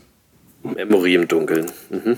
Memory im Dunkeln, genau. Und das nächste, da können wir, glaube ich, ein bisschen mehr zu sagen, weil es das schon mal gab. Und zwar, das habe ich jetzt einfach bei Kinderspielen noch mit reingenommen, weil es ab sieben ist, ist Rums. Rums Kampf um die Krone. Genau. Ähm, das Spiel gab es schon mal, ist ein Schnickspiel. Äh, war vorher einfach in dieser normalen großen Kosmos-Schachtel drin. Da drin waren mehrere Neoprenmatten. Ich glaube, ich weiß gar nicht, ich glaube zwei waren es für jeden Spieler Zwei, quasi ja. eine und in der Mitte Korrekt, war dann die aneinander. Nee, drei, drei. Äh, die Mitte war und jeder hat noch seine Burg Ah, gehabt. Ja. Drei sogar. Und 50 Würfel, jeder hat 25 Würfel gekriegt mit verschiedenen Figuren, mit, mit eben Rittern, ich weiß nicht, Spione waren noch drin, also die verschiedene Aktionen noch ausführen und vor allem einem König. Und beim, beim Spiel damals war es so, man hat dann einfach zwischen sich zum Beispiel eben die, die, die, den Schachteldeckel gestellt, dann hat jeder geheim seine Würfel platziert. Das konnte er machen, wie er, fast wie er wollte, um den König eben entsprechend zu schützen. Wenn beide fertig waren, ging die Matte weg und dann wurden eben Würfel geschnickt. Und das Ziel ist es natürlich, erstmal die Armee in Anführungsstrichen des Gegners so ein bisschen auszudünnen und gewonnen hat man, wenn es einem gelingt, den gegnerischen König vom Plan zu schnipsen. Das Spiel ist inhaltlich genau das gleiche, kommt jetzt aber in einer Metalldose. Das heißt, da sind weiterhin die 50 Würfel drin und diese Plan, äh, diese Neoprenmatten, die vorher immer so einmal leicht gefaltet werden mussten, aber nicht zu hart, denn sonst wären sie gebrochen. Das war immer so ein bisschen schwierig, sind jetzt eben aufgerollt. Was einfach, glaube ich, dem Spiel, den Matten vor allem ein bisschen zuträglicher ist. Ich habe es damals mal gehabt, habe es dann irgendwann nach ein paar Partien abgegeben, weil der Spielreiz dann irgendwie dann doch nicht sich so eingestellt hat. Und ich weiß, diese Matten haben zumindest damals ziemlich gestunken. Ja, gut, das sind halt diese China-bedruckten Matten. Aber ich fand die Qualität von den Matten trotzdem relativ gut, weil die ziemlich dick waren. Ähm, ich habe jetzt gerade mal unsere alte Webseite aufgemacht. Das Spiel ist ja von 2015. Man findet immer noch ein Live-Let's Play von mir und Berner, wo wir es zu zweit spielen. Ich weiß, was du meinst mit dem Langzeitspaß. Es ist eher an jüngere Kinder gerichtet. Ich mag ja Schnickspiele, damit verschwindet das aus meiner Sammlung nicht. Das steht fest. Ähm, ich weiß aber exakt, was du meinst. Also man hat halt zig Sonderfiguren. Es gibt Raubritter, es gibt Trolle, es gibt Drachen und Löwen und die führen dazu, dass ich zweimal mit dem schnicken kann. Und je nachdem, ob ich dann einen berühre oder nicht, kommt der raus oder nicht. Und man versucht dann halt, wenn ich so eine Dreierreihe aufbaue, kann ich nicht so einfach durchschnicken, weil wenn ein Würfel aus, dem, aus, dem, aus der Matte rollt, dann ist er weg. Also es ist ganz lustig und ich glaube, Kinder gehen da total drauf ab. Ähm, ich weiß noch, damals hat es der Jörg vor allem mit seinen Kindern gespielt und hat dann äh, eine Note besser gegeben als ich. Und ich habe auch gesagt, in reinen Erwachsenenrunden, naja, es ist halt ein Jux- und Gaudi-Spiel. Ne? Und ich habe geschrieben, ich spiele Kosakenschubsen und Kroki Null dann lieber. Aber ich verstehe, wenn man halt gerade Kinder hat, wie das ist. Und deswegen werde ich dieses Spiel auch nochmal aus ganz anderen Augen sehen, wenn meine Kinder ein bisschen älter sind. Ja. Aber es ist auf jeden Fall ein lustiges Jux- und Gaudi-Spiel. Ja. Oder ich komme nochmal mit Erik vorbei und dann testen wir das nochmal. Genau, dann können wir auch gleich das Kickstarter testen, was demnächst hier eintrudelt mit so richtigen Mini-Katapulten, wo man Steine, Burgen kaputt machen kann, wenn das die Tage kommt. Eieiei, Spannung. Ich, ich sehe schon, ich seh schon wieder kaputte Lampen. Ich, äh, Das war doch das Helikopterspiel. ja, Das ist war das richtig. Helikopterspiel, genau. Also Rums, wie gesagt, zusammengefasst, wenn man wenn man es ein bisschen überspitzt, könnte man fast sagen, es, also wer, wer das noch kennt, weil es äh, weil es ja schon älter ist, aber immer wieder neuen Varianten rauskommt, es ist quasi so ein bisschen Stratego mit Schnicken. Das trifft ziemlich gut, ja. So, dann kommen noch zwei weitere Kinderspiele raus. Und zwar kommen die äh, in einem etwas ungewohnten Format voraus. Da arbeiten Verlage mit aktuell noch relativ wenig mit. Deswegen haben sie es auch noch besonders beworben. Denn die kommen in so einer Klapp-Magnet-Schachtel raus. Sind einfach auch relativ schnell zu spielen. Also sie werben damit, dass man einfach nur die Schachtel aufmacht, das Material rausnimmt und gleich losspielen kann, weil es einfache Regeln hat. Da wird es zwei Spiele von geben. Das eine nennt sich Monster 12 besitzt 60 Monsterkarten, die verteilt werden in der Mitte. Und dann gibt es mehrere Würfel, ist ein Würfelspiel. Man sucht drei farblich passende Würfel zu den ausliegenden Monstern aus, würfelt diese.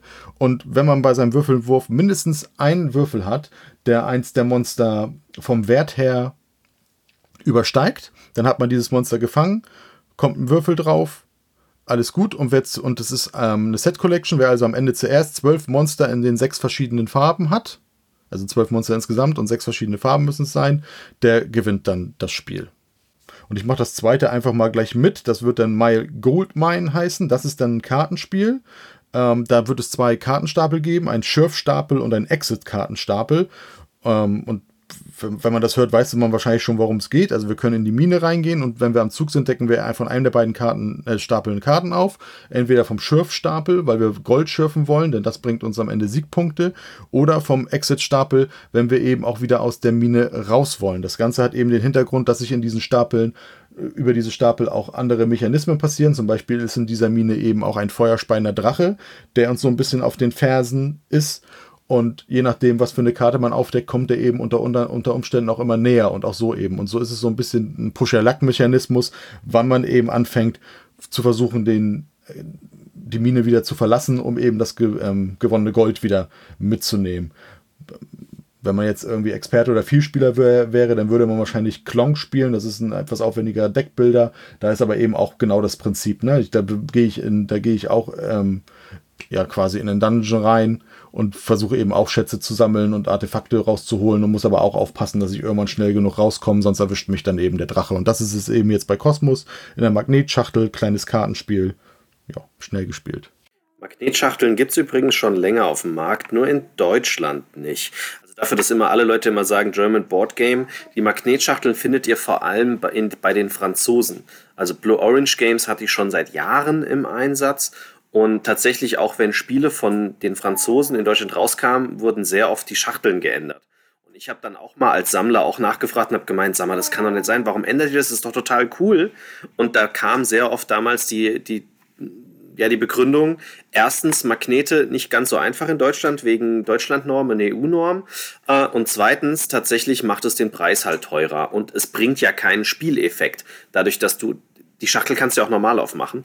Ähm, das heißt, es, weil da ist ja ein Neodym-Magnet drin, es ist also natürlich auch eine Preissache. Ich persönlich finde es aber cool, dass jetzt endlich auch mal ein deutscher Verlag sagt, wir machen mal eine Reihe auf. Mal gucken, ob sie lange existiert, die Reihe. Ich fände es toll, aber man wird sehen. Ich bin auch ein Fan von den Schachteln und Horrible hat es bei Railroad Inc. auch. Stimmt. Ich, ich meine, ich habe es auch schon bei Japanern gesehen. Stimmt, Horrible hat es auch. Also, Genau, also ich äh, bin auch ein totaler Fan von den Schachteln und die fassen sich halt echt luxusmäßig cool an. Und wenn wir gerade dabei sind, ich weiß, wir schwanken ab, aber wir müssen ja auch mal Zeit füllen, wo nicht nur der Matthias redet. ähm, ich habe gerade gestern ein Spiel gespielt von Hoch war das, glaube ich. Das nennt sich äh, ein Quizspiel mit einem Stein. Das ist HCM, Entschuldigung. Ähm, wie heißt es denn? Ähm, ja, das Box of Rocks. Nee, wie hieß es irgendwie? Box of Rocks, genau dieses Spiel hätte sowas von einer Magnetschachtel notwendig. Also es ist das perfekte Beispiel, wo man eine Magnetschachtel einsetzen müsste. Und zwar haben die extra eine Schachtel gemacht, damit man nicht dauernd, weil diese, diese Rocks, die das Quizspiel auch beantworten sollen, gegen die man spielt, die werden in der Schachtel geschüttelt. Und dann wäre es halt blöd, wenn man immer wieder, weißt du, eine normale Schachtel hätte, wo man den Deckel abnimmt, Steine rein, zack, Deckel drauf, schütteln, Deckel wieder ab. Das wäre spielhinderlich.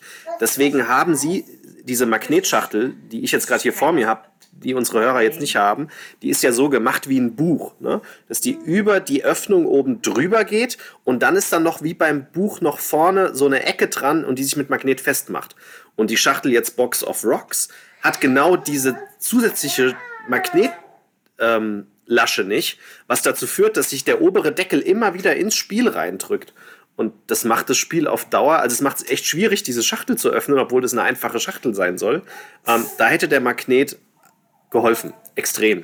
Ähm, also das wäre jetzt mal ein, ein praktisches Spielbeispiel, wo diese Schachtel eigentlich hätte gewählt werden müssen und sie haben auf den Magneten verzichtet. Dämlich. Dann sind wir mit den Kinderspielen auch fast durch. Zwei Sachen kommen noch. Zumindest eins habe ich jetzt einfach mal damit einsortiert, damit es auch schnell geht. Und zwar wird es noch Ubongo Brain Games geben.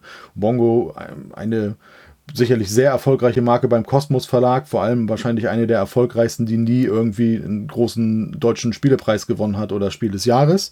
Ja, Puzzlespiel mit Polomini-Teilen und hier ist es eben im kleinen Brain Games Format, wie man es auch bei, also so ein ähnliches Format, wie man es auch bei HCM kennt mit ähm, ja, ähm, Rush Hour oder anderen Logikspielen. Ne? Man hat einfach Karten in verschiedenen Schwierigkeitsgraden. Dort sind verschiedene Muster abgedrückt, die man eben mit diesen Polomini-Teilen ähm, ausfüllen muss.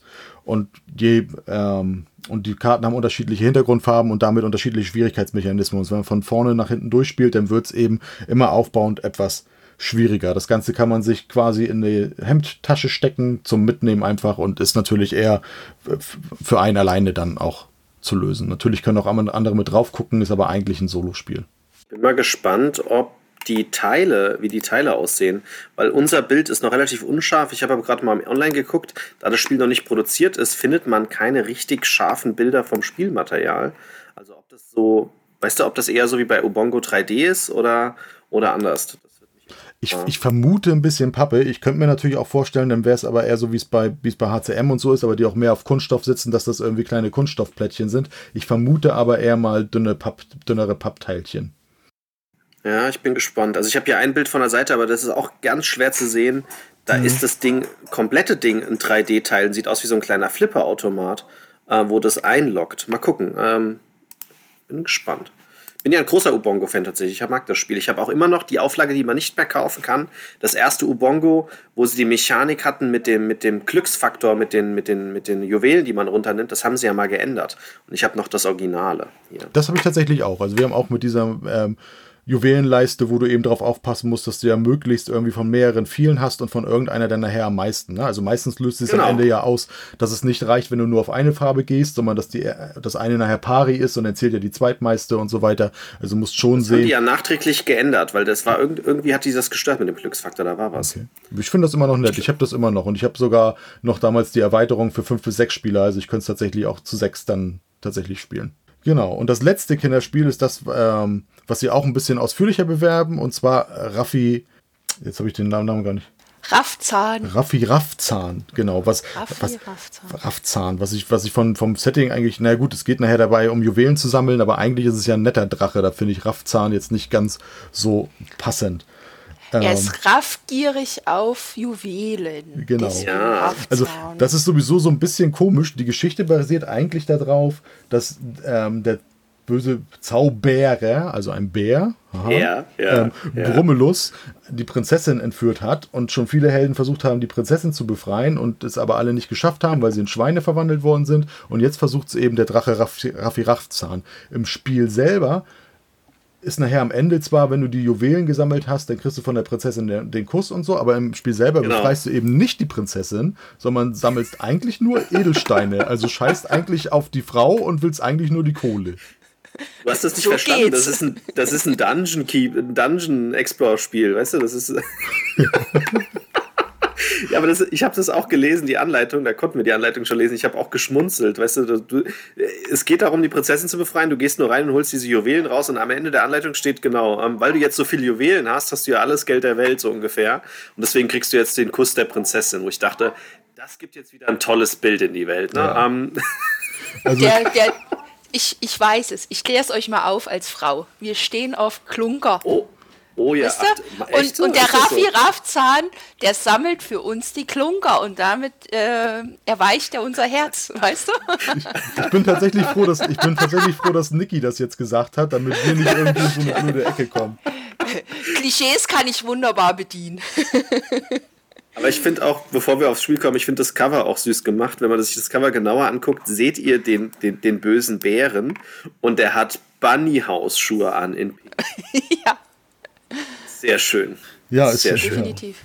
Ein, ein Brummelus. Okay. Worum geht es letzten Endes? Es gibt ähm, neun Wegplättchen. Diese Wegplättchen haben vier Felder. Es gibt welche, die draußen im Wald liegen. Dann kommt ein äh, dreidimensionales kleines Papptor und dann kommen wir eben in die Burg rein.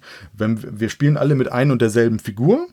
Da waren sie sich im Presseevent tatsächlich gerade mal ganz kurz nicht so äh, sicher, aber wir spielen alle mit einer Figur und wenn ich am Zug bin, bewege ich eben diese eine Figur und kann diese Figur immer von diesem Plättchen immer auf eins dieser vier Felder bewegen. Ich darf aber grundsätzlich nur vorwärts laufen. Also ich kann entweder geradeaus vorwärts laufen oder ich oder gehe diagonal. diagonal vorwärts. Ich kann nicht seitlich laufen und ich kann vor allem nicht zurücklaufen. Jeden Schritt, den ich mache, muss ich einmal kurz pausieren, denn diese Plättchen haben eben einen Mechanismus, magnetisch vermutlich, der eben dazu führt, dass diese Figur ähm, sich verwandelt und der Drache auch sich in ein ja, zu einem Schwein wird. Deswegen muss ich immer bei jedem Feld kurz warten, passiert nichts, kann ich eben weiterlaufen. Auch ein bisschen Pusher-Lack-Mechanismus. Solange ich mich im ich Wald. Ich weiß nicht, wie du sagen kannst, dass es Magnetismus ist. Das ist pure Magie. Pure Magie. Man stellt sich wo drauf und entweder wird man zum Schwein oder nicht. Das ist reinste Magie, die hier passiert. Gut. Im, Im Wald passiert eigentlich nichts außer dass ich eben versagen kann, dann ist der nächste Spieler am Zug und kann eben gehen, muss ich so ein bisschen merken, wo ist das eben passiert da kommen wir gleich noch zu, dass es gar nicht so einfach ist, aber da kann ich mir eben merken, okay, den Weg, der, der war jetzt nicht so sinnvoll, dann gehe ich lieber diagonal oder geradeaus. Sobald ich in das Burgtor kriege, liegen daneben erstmal noch grundsätzlich ähm, ja, Klunkerplättchen, wie Niki eben sagte, und zwar aufsteigend. Ne? Da gibt es eben auch nochmal erstmal vier Felder und am Ende noch die ähm, ähm, Schatzkammer. Und beim ersten gibt es eben ein Edelstein, beim zweiten zwei, beim dritten vier, beim vierten, äh, beim, beim, dritten drei, beim vierten vier. Und ich kann jederzeit aufhören. Also ich kann, wenn ich das Burgtor durchschritten habe und ich beim ersten irgendwie sicher lande, kann ich sagen, das reicht mir und nehme mir so den einer Edelstein. Oder ich gehe eben weiter. Aber sobald ich einen Fehler mache, muss ich wieder zurück zum Start und der nächste ist dran. Und so sammle ich eben meine Edelsteine. Wenn ich das aber nicht schaffe, wenn ich in der Burg einen Fehler mache und nicht schon im Wald, dann kriege ich zumindest noch ein ähm, Schatzplättchen. Die können positive oder neg negative Effekte haben. Und zwar können sie entweder zum Beispiel dazu sorgen, dass ich einen Heiltrank kriege. Dann habe ich vorm Burgtor einen zweiten Spielzug. Das heißt, mache ich im Wald schon einen Fehler, darf ich es nochmal versuchen. Oder ich habe eine Sprungfeder, mit der ich ähm, Felder überspringen kann. Ich habe aber auch negative Effekte drin, die ich aber auch, wenn ich mit kleineren Kindern spiele oder zu Beginn einfach erstmal weglassen kann. Und zwar habe ich ein Tornado das denn dafür sorgt, dass alle Waldplättchen mehrfach gedreht werden auf dem Tisch. Und schon weiß dass ich eben. Keiner mehr weiß, wo die Zaubersteine genau, sind. Weiß ich eben nicht mehr, wo auf einmal die Magie passiert, dass ich mich in ein Schwein verwandle. Oder ich habe auch. Achso, oder ich habe auch noch verwirrt. Ich habe, glaube ich, ja, ich weiß, was du willst. Du hast, ähm, wenn du, wenn du ein Plättchen nimmst, passiert noch was, wenn du, wenn du ein Plättchen nimmst. Und jetzt mache ich nur das letzte noch. Ich habe noch ein verwirrt Plättchen ähm, dann sind alle immer ein Schritt am Zug. Ne? Also dann mache ich einen Zug, dann ist der nächste dran und wer einen Fehler macht, ähm, der kriegt eben dieses Plättchen und kriegt einen Minuspunkt. Aber jetzt darf Niki nochmal sagen, was ich vorhin vergessen habe, wenn du Edelsteine nimmst. Genau, äh, sobald nämlich der Raffi Raffzahn einen Stein äh, genommen hat, wandert er wieder auf das Startplättchen und er darf sich eins der Waldplättchen oder auch der Burgplättchen, das weiß ich jetzt gerade nicht, aber mindestens eins der Waldplättchen nehmen und um 90 Grad gegen oder mit dem Uhrzeigersinn drehen, so dass natürlich auch so ein bisschen Memory-Effekt äh, dazu kommt. Ich muss mir merken, wo war das Plättchen, wo ich rumdrehe, äh, dass halt noch ein bisschen Verwirrung reinkommt, weil das Plättchen halt jetzt eine andere Lage hat als vorher. Und wenn man Was das zu leicht findet, dreht man sogar ja. zwei Plättchen. Mhm, genau, und ähm, was ich vorhin noch verkehrt gemacht habe mit diesen neuen Plättchen, weil ich sagte noch die Schatzkammer, das stimmt nicht. Die Schatzkammer ist das vierte Burgplättchen, das neunte Plättchen ist das Startplättchen. Ne? Also ein Startplättchen, viermal Wald, viermal ähm, Schlossplättchen und dann sind eben ein, zwei, drei oder vier Edelsteine, je nachdem, wie weit ich gehe. Und gehe ich in die Schatzkammer, das war das, wo Niki sich eben nicht so sicher war, gehe ich also in die Schatzkammer und kriege sogar einen Vierer-Edelstein, dann wird dieses Schatzkammerplättchen, das wird tatsächlich einmal auf den Tisch gedreht. Also so ein bisschen gespinnt, ne? dass man dann da auch nicht weiß, wie es da weitergeht, um eben, damit nicht jeder nachher so leicht diese vier Edelsteine bekommen kann. Weil wenn ich mir natürlich in der Burg den richtigen Weg merke, wenn das einmal mal einer geschafft hat, dann muss ich den ja immer nur noch gehen und kriege immer vier Edelsteine. Und damit das nicht passiert, wird das eben einmal, einmal auf dem Tisch so ein bisschen gespinnt. Und die Waldplättchen kann ich eben einmal oder wenn ich ähm, eine Variante spiele, zweimal drehen. Das Ganze endet einfach je nach Spielerzahl, wenn einer eine gewisse Anzahl an Plättchen hat. Der hat aber natürlich nicht zwingend gewonnen. Also ich habe mir, ähm, wenn du zu viert spielst, dann endet es, wenn einer vier Plättchen hat, zu fünf, äh, zu dritt, wenn einer fünf Plättchen hat, zu zweit, wenn einer sechs Plättchen hat. Der hat aber natürlich nicht zwingend gewonnen, denn am Ende steht, zählt die Anzahl der Edelsteine. Ne? Also es gewinnt nicht, wer zuerst diese Anzahl an Plättchen hat, sondern du musst dann auch die meisten Edelsteine haben. Es sei denn, du spielst mit der Variante, dass die Prinzessin von jeder Farbe einen will, dann ist, glaube ich, der, der als erstes hat, der Sieger. Genau, das, war noch, die zweite, das war noch die zweite Variante, genau. Da hast du dann die Set Collection. Hat denn eigentlich irgendeiner von euch beim Lesen dieser Anleitung sofort an drei Magier gedacht? So ein bisschen, aber eher nur vom Look und nicht vom Spielprinzip. Also jetzt dadurch, dass du ja auch diesen Weg hast, auch da gibt es ja bei drei Magier schon, also einige Spiele, ne, wo du langläufst und deine Figur klackt oder kann nicht mehr weiter, weil da eine geheime Mauer ist und sowas. Also mich hat das tatsächlich mit ganz vielen Sachen an die, an die drei Magier-Spiele-Reihe erinnert. Finde ich aber gut, weil wir wissen ja alle, dass Zauberei, Magnetismus bei Kindern sehr gut ankommt. Äh, in der Hinsicht finde ich das eine sehr schöne, clevere Idee hier mit den Plättchen. Definitiv, also die Idee äh, finde ich auch super.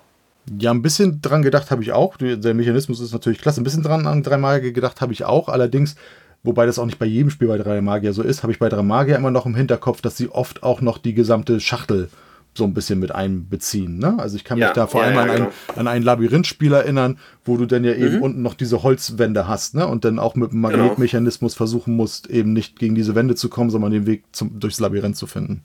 Gut, das waren dann tatsächlich alle Kinderspiele. Den nächsten Abschnitt, den wir haben, den, den kann man auch verhältnismäßig schnell machen, weil man dazu einfach nicht so viel sagen kann und selbst wenn man es könnte, nicht sollte. Das ist der Bereich Exit. Ähm, bei Exit ist es so, dass zum einen drei Bücher rauskommen werden und zwar auch äh, quasi alles einmal abgedeckt, nämlich einmal ein, ein Kinderbuch, der rätselhafte Bankraub, wo zwei Kinder auf Einrädern zu einer Zirkusakrobatik-Kurs unterwegs sind. Der eine stürzt, fällt in einen Busch und dahinter äh, entdeckt er einen Tunnel, der zu einem Bank, der in die Bank führt. Ne? Und offensichtlich hat es einen Bankraub gegeben und die müssen den dann eben lösen. Das ist das Kinderbuch. Dann gibt es Ebene 6, das richtet sich dann schon an, an Erwachsene ab 14 oder an größere ab 14 Jahre. Da ist, eine, ist ein Unglück in einer Mine passiert und mehrere Leute sind verschollen. Und jetzt hat eine neue Firma diese Mine wieder aufgemacht, nachdem sie geschlossen war. Und man will in diese Ebene 6 vordringen, wo das eben alles passiert ist. Und da geht es dann um seltsame Gesänge, alchemistische Labore, Labyrinthe. Das ist so ein bisschen mystisch angelegt. Und da gibt es dann 40 Rätsel in diesem Buch, die gelöst werden müssen. Und das dritte ist das dann eins von den beiden, was bei uns im, im, in der Essen-Übersicht ist, weil es eben erst im Herbst erscheint. Alles, alles andere wird so März, April, Mai erscheinen, was wir bisher gesagt haben und noch sagen werden. Das ist eine der beiden Ausnahmen. Das wird dann wieder ein Adventskalender-Buch sein. Dieses Mal ist es die finstere Weihnacht. Und zwar kriegt ein Elf, der Elf Willi, heraus, der in der Wunschzettelabteilung arbeitet, dass Knecht Ruprecht offensichtlich an mysteriösen Machenschaften beteiligt ist. Und um jetzt irgendwie Weihnachten zu retten, unterstützt er den Agent Osterhase, was natürlich auch sehr witzig ist, ähm, um eben die Weihnachtswerkstatt zu retten.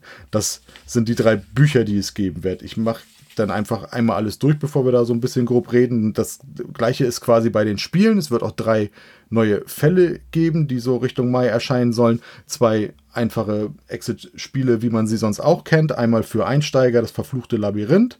Klar, wir sind in einem Labyrinth gefangen, einer oder wir gehen in ein Labyrinth, einer stößt gegen eine Steinfigur, die sorgt dafür, dass das Labyrinth sich verbarrikadiert, die Figur wird lebendig und wir müssen irgendwie sehen, dass wir da rauskommen. Und Entführung in Fortune City. Das klingt nicht nur so, das ist tatsächlich dann auch Western basiert. Das heißt, da ist der Sheriff entführt und wir müssen eben mit verschiedenen Leuten in der Westernstadt reden, besuchen den Saloon, den Gunsmith, also den, den, den Waffenverkäufer, den Drugstore, das Postoffice und müssen dadurch eben irgendwie de, den, der Entführung auf die Spur kommen und den Sheriff versuchen zu befreien. Und auch da ist dann die zweite Ausnahme. Im September wieder erscheint dann auch ein richtiger Adventskalender, ein großer, wie er im letzten Jahr zum ersten Mal erschienen ist. Diesmal heißt es Jagd nach dem goldenen Buch. Kann man auch schon vermuten, was dahinter steckt. Das Buch des Weihnachtsmannes ist verschwunden und wir müssen es wiederfinden, denn da sind natürlich alle Adressen der Kinder, die zu beschenken sind und natürlich auch deren Wünsche drin und ohne die kann der Weihnachtsmann nicht arbeiten. Ich weiß nicht, was ich dazu sagen soll, außer Shut up and take my money. You got me by name Exit. Ähm, ja, super. Ich freue mich. Jetzt habe ich tatsächlich noch eins vergessen. Ich habe den Adventskalender nämlich zuerst genannt. Ich wollte ja drei Spiele nennen. Es kommt natürlich auch noch ein Exit und Puzzle heraus. Puzzle, ja. Genau, das, da gab es ja letztes Jahr schon zwei von. Den Einstiegsfall habe ich gespielt. Das fand ich auch wirklich nett mit vier verschiedenen Puzzeln, die man da puzzeln muss und wo man dann mitarbeiten muss mit den Rätseln. Und da wird es jetzt noch das dunkle Schloss geben, das am Waldrand ist. Und ein alter Mann ist verschwunden und wir machen uns auf die Suche nach ihm und lösen dann eben wieder die Rätselfälle, die zum Teil eben auch über die Puzzle dann zu lösen sind. Das sind die sieben Exit-Sachen. Jeder, der Adventskalender braucht, holt euch den Kosmos Adventskalender. Der war diese, dieses Jahr der beste. Und auch das Kosmos Adventskalender Buch war echt, echt gut. Also Adventskalender kann ich bestätigen, das Buch haben wir nicht, aber auf den Adventskalender freue ich mich definitiv und auch auf das Exit plus Puzzle. Da fand ich die anderen zwei, die ersten zwei auch schon gut. Ja, wir, wir hatten ja mit, mit Mario schon den ausführlichen Exit-Podcast und da haben wir am Ende ja auch das Fazit gezogen. Und das, was, was Andi sagt, letzten Endes, Shut Up and Take My Money, die Exit-Sachen vom Kosmos sind bei den ganzen Varianten, die wir haben, einfach schon ganz, ganz vorne mit dabei. Man kann bei verschiedenen Geschmäckern sagen, irgendwie welche App unterstützt mag oder so. Es gibt auch viele Unlock-Fans und andere Reihen sind natürlich auch, haben auch ähm, sich im, Lau im Laufe der Erscheinung oft gesteigert, aber wir waren alle drei uns eigentlich einig, dass nach wie vor Exit da schon der Marktführer ist, einfach was das angeht. Da kann man auch nochmal die Werbetrommel rühren. Dieser Adventskalender, nee, beziehungsweise der Exit-Podcast, der ist wirklich sehr ausführlich. Der geht vier Stunden, wo wir über Exit-Spiele reden und ganz am Anfang noch über ein paar coole Filme und Serien. Ähm, das haben noch viel zu wenig Leute gehört. Wir gehen da echt tief rein, Jungs. Wir gehen über alle Verlage durch. Wir haben den Profi mit an Bord. Wir sagen genau, was die Unterschiede sind, was gut und schlecht ist. Wenn euch Exit, Escape Sachen interessieren, müsst ihr den eigentlich hören. Nachhören, der ist immer noch online. Genau, und dann schlagen wir jetzt, ich komme jetzt so langsam dann auch zum letzten Drittel, jetzt schlagen wir so ein bisschen die Brücke zwischen Exit und nachher den richtigen Spielen. Es wird auch noch ein neuer ähm, Adventure Games Fall erscheinen, die Akte Gloom City. Dieses Mal dann nachdem das, der allererste Fall, die Monochroma G ja auch ab 16 Jahre war und es dann drei Fälle, drei Fälle, vier Fälle, drei Fälle gab, die, die sich dann schon an Zwölfjährige oder Zehnjährige richten, die ja so ein bisschen jünger sind, geht es jetzt wieder ab 16 Jahren los, also ist ein bisschen ja, intensiver wieder. Das, die Akte Gloom City, wenn ich jetzt sage, das spielt auch in so einer Crime Noir Welt, dann merkt man auch, dass es sich dann eben wieder an etwas ältere ähm, Personen richtet, weil es dann, dann wahrscheinlich nicht ganz so zart beseitigt losgeht. Wir sind ähm, thematisch suspendierte Cops, und es hat eine Entführung mit Geiselnahmen gegeben und wir werden eben dazu gerufen, obwohl wir, da wir suspendierte Cops sind, wahrscheinlich auch nicht vor der einen oder anderen härteren Gangart zurückschrecken. Eben werden wir zu dem Fall dazugeholt und müssen eben mit unseren verschiedenen Eigenschaften, die unser Charakter jeweils hat, Leute befragen, Orte erkunden und so eben der Entführung und der Geiselnahme auf die Schliche kommen und die Geiseln eben auch befreien. Gut, das wären dann so die Rätsel- und Adventure-Games-Geschichten. Und dann kommen wir zum nächsten. Und ich glaube, weil du ja vorhin sagtest, so irgendwie ein Spiel kenne ich, zu ein paar Sachen kann man zumindest so zwei, drei Sätze mehr sagen. Ich sage jetzt mal eins, weil ich da nicht so viel zu sagen kann, aber ich hoffe, bau, bau da mal einfach auf den, auf den Andi. Es wird zum 25-jährigen Jubiläum von Katan das Duell äh, finstere und goldene Zeiten geben. Und zwar sollen dort, wenn ich das richtig verstanden habe, alle sechs Themensets, die es schon mal gab, in einer Box erscheinen. Da geht es irgendwie um Zeit der, Zeit der Intrigen, Zeit der Handelsherren, Zeit der Barbaren, Zeit des Wohlstands, Zeit der Entdecker und Zeit der Weisen. Und ich, vielleicht hast du das ein oder andere davon schon gespielt. Oh, ich glaube sogar alle damals. Also äh, wenn ihr Zwei-Personen-Kartenspiele mögt, geht eigentlich nichts an Katan das Duell vorbei. Ähm, was ist Katan, das Duell? Das ist ehemals das Siedler-Kartenspiel, so hieß es mal ganz früher. Dann haben sie es, glaube ich, mal umgenannt in Oh, warte mal, wie, das hat's wie Irgendwas mit anders. Fürsten, oder? Die Fürsten von Katan oder so, genau. Ja, hätte ähm, ich auch gedacht. Und das war inspiriert vom, vom, vom Autor auf diesen Sammelkartenspielen. Und er hatte ja dann sozusagen das Basisspiel gemacht und hatte dann einzelne Erweiterungen gebracht. Es gab auch Promokarten immer zu essen, ähm, die er unterschrieben hat, die es dann auch nur dort gab. Und als es dann Fürsten von Katan war, haben sie das nochmal diese ganzen Erweiterungssets revisited und haben die nochmal ausbalanciert und haben die in verschiedenen Sachen rausgebracht. Und jetzt machen sie es halt so, dass das Ganze nochmal umbenannt worden ist, weil ja dafür gesorgt worden ist, dass es nicht mehr die Siedler von Katan ist, sondern weltweit nur noch Katan heißt. Und jetzt gibt es halt, es gibt ja auch ein Katan-Kartenspiel, um da einen Unterschied zu machen, gibt es halt Katan das Duell. Und wenn das jetzt stimmt, was du soweit gesagt hast, dann haben sie jetzt alle Erweiterungen darin vereint. Im Prinzip könnt ihr euch das so vorstellen, dass es mit den Erweiterungen sämtliche Möglichkeiten und noch mehr bietet von dem, wie ihr Katan kennt. Also wenn ihr mal das Katan-Basisspiel gespielt habt, gab es ja im Prinzip diesen Entdeckungsfaktor mit fremden Welten durch, durch, durch, die, durch die Seefahrer. Dann gab es ja diese Erweiterung, dass man, dass man sich so ein bisschen ähm, auch hochlevelt mit Charaktereigenschaften und sowas indirekt. Also klingt jetzt ein bisschen übertrieben, aber das ist ja dann die Ritter. Und diese Erweiterungen, die es jetzt hier alle gibt, die spiegeln das alle so ein bisschen wieder. Also es gibt dann Erweiterungen, die haben diesen Entdeckungsfaktor drin, es gibt Erweiterungen, die haben mehr dieses Handeln drin und es gibt Erweiterungen, die haben halt mehr diese, diese Rittermacht drin. Ähm, jeder, der das nicht kennt und sehr oft zu zweit ist, es gibt, es gibt ums Verrecken kein anderes Kartenspiel, was so genial gut ist wie die Siedler von Katan. Ich habe es zwar jetzt auch wieder seit Jahren nicht mehr gespielt, aber es hat mich jahrelang fasziniert und ich fand, es gibt kaum was Vergleichbares auf dem Markt. Also es geht wirklich in eine Kategorie, das ist ein Suchtfaktor, wie bei manchen Leuten dann das Magic-Kartenspiel. An dem Spiel, wenn ihr das noch nie probiert habt, aber ihr mögt Siedler, schaut es euch unbedingt mal an. Es ist sehr, sehr, sehr, sehr gut. Also so ist es zumindest beworben worden, ne? dass es alle Themen, ähm, Erweiterungen, die es gab, in einer Box sind. Also quasi. Sozusagen die Big Box dann. Dafür ist aber echt günstig, wenn genau, die 19 Euro genau. stimmt. Genau, also quasi eine Big Box, genau, fürs, fürs Kartenspiel, ohne das Grundspiel allerdings dann. Ne? Also nur, nur die, nur die ja. Erweiterung einmal drin. Aber 19 Euro kommt mir trotzdem dann sehr, sehr billig vor. Äh, also günstig. Äh, Entschuldigung. So. Dann kommen wir zu einem Titel, der vielleicht oder vielleicht auch nicht, das weiß ich nicht, je nachdem, ob sie das Grundspiel kennt und ob man sagen kann, dass sich dafür dann eine Würfelvariante lohnt, was für Niki vielleicht ist. Und zwar würde es zu Lost Cities, ein Roll and Write, eine Roll and Write Version gehen. Lost Cities ist ja quasi, also ich glaube, es hieß ursprünglich, ursprünglich gab es schon mal eine Lost City Variante.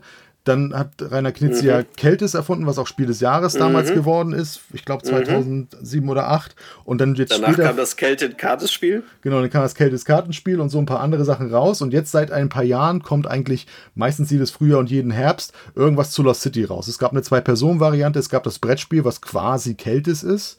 Und dann gab es eben eine Zweier-Variante, gab die Kartenspiel-Variante, was auch schon mal Keltis war. Jetzt ist eben alles im Lost City gewandt. Und nun, folgerichtig, muss natürlich irgendwann auch ein Roll and Write folgen. Wir würfeln also diesmal und haben keine Karten, aber natürlich ist es so, dass wir wieder Zahlenreihen bei uns sammeln, äh, ne? was, was thematisch dann Erkundungswege sein sollen. Und wir müssen möglichst niedrig anfangen und uns dann immer steigern.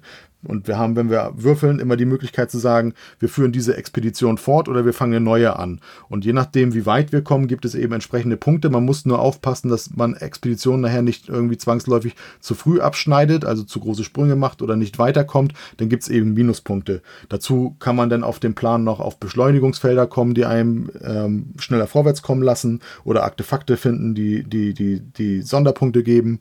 Und so hat man in diesem Setting mit dem Mechanismus der aufsteigenden Zahlenreihen aus Lost City jetzt eben eine Roll and Write Variante. Ich bin gespannt. Es gab ja schon mal Keltis, das Würfelspiel. Ähm, damals, wann war das? 2012. Ich bin mal gespannt, wie sehr sich es von dem unterscheidet oder nicht. Ja. Ähm, da Keltis kein Roll and Write, sondern nur ein Roll-Spiel war, würde ich schon, aber es ist auf jeden Fall ein Blick wert. Also Roll and Write, da bin ich ja sofort, wie der Matthias schon sagt, äh, Feuer und Flamme. Muss sich angeguckt werden. Genau, ich, also ich, glaub, ich glaube, wenn man das, wenn man jetzt wirklich ein Riesenfan der Reihe ist, dann lohnt es sich auch reinzugucken. Wenn man sagt, irgendwie, ja, der Mechanismus ist nett, aber ich brauche da jetzt nicht irgendwie eine Glückswürfel-Variante, dann kann man eher zu dem, zu dem normalen Last City entweder in so einer kleinen Schachtel als, als, so als Mitbringspiel oder Zweierversion, wenn man nur zu zweit spielt, oder man nimmt eben das Grundspiel, da hat man es auch, das ist einfach kartenbasiert. Ne? Also ihr habt Karten auf der Hand, es gibt mehrere verschiedene Wege. Bei Keltis waren es früher verschiedene Farben der Runensteine, jetzt sind es eben verschiedene Expeditionen, die man führt und man sammelt, man legt einfach Karten aus und versucht möglichst wenig Lücken zu lassen, um diese Reihen einfach lang zu haben. Und so ähnlich wird auch das Würfelspiel sein. Dann, jetzt, ja. jetzt haben wir noch vier Sachen wenn ich jetzt richtig irgendwie nachgeguckt habe, denn das Robin Hood, das hatten wir ja schon. Ähm, zwei Sachen sind aus dem Harry Potter-Universum. Der Kosmos Verlag hat ja vor zwei Jahren, glaube ich, schon die ähm, große Box, die Hogwarts Battle, Harry Potter Hogwarts Battle, also quasi den Deckbilder rausgebracht und im letzten Jahr dann die Erweiterung dazu. Und jetzt gibt es weitere Titel mit Harry Potter Lizenz und zwar einmal ein Zwei-Personen-Spiel, Verteidigung gegen die dunklen Künste da wird tatsächlich der Mechanismus dieses Unterrichtsfaches so ein bisschen ausgegriffen, wo es ja nachher in dem einem äh, Teil auch darum geht, dass Duelle quasi gelehrt werden. Ne? Also dass man mit Zaubersprüchen versucht, Leute zu betäuben oder kampfunfähig zu machen und sich selber eben gegen Zaubersprüche des Gegners verteidigt. Und genauso ist es in diesem Spiel eben auch. Das funktioniert über einen Deckbuilding-Mechanismus, mit dem man Karten sammelt, um dann auch wieder bessere Karten sich kaufen zu können und spielt eben diese Zauberkarten nachher aus und versucht den Gegner auf einer Leiste, die eben nach links und nach rechts geht, immer weiter nach hinten zu drängen. So ein bisschen wie so ein Fechtmechanismus, wenn man so möchte. Also man versucht immer weiter selber nach, ähm, den nach hinten zu drängen und nicht selbst nach hinten gedrängt zu werden. Und wer es dreimal schafft, den auf das Gegner auf das Betäubtfeld zu bekommen, also so weit zurückzudrängen, dass er betäubt ist, wer es dreimal schafft, der hat dieses Duell gewonnen. Und das zweite ist Harry Potter Aufstieg der Todesser. Das ist, scheint schon etwas größerer Titel zu sein. Also der Preis soll auch 50 Euro sein. Das scheint also wirklich ein größeres Spiel zu sein. Ist ein Würfelspiel. Da habe ich jetzt allerdings relativ wenig bisher zu gefunden. Da geht es einfach darum, eben den Kampf gegen die Todesser zu führen und die ganzen Hexen und Zauberer aus der Welt, aber auch Dumbledores Armee, also die Schülerinnen und Schüler und ehemaligen Schüler und den Orden des Phönix zusammen zu vereinen, um dann eben Voldemort und die Todesser zu besiegen. Scheint, wie gesagt, vom Material aber etwas aufwendiger zu, zu sein, denn zumindest wird da auch mit einer echten Voldemort-Figur, also schon einer Miniatur auch geworben und allein das sorgt ja meistens auch dafür, dass es dann auch preislich etwas nach oben geht. Aber Miniatur ist gut. Guck mal, guck mal bei BG, die Figur ist echt nicht klein. Okay, dann muss ich da nochmal gucken. Also das, das, also das Material scheint vor allem dann auch gerne daran begründet zu sein, dass das dann auch ein bisschen mehr ja, wird. Aber ich denke, allein die Figur kostet dann halt natürlich ein bisschen Geld. Ne? Das ist genau, aber zum Mechanismus selber habe ich da jetzt nicht so viel gefunden. Dann haben wir noch zwei Sachen und damit ich mir gleich nochmal die schöne Voldemort-Figur angucken kann, nenne ich jetzt einfach nur mal den Titel.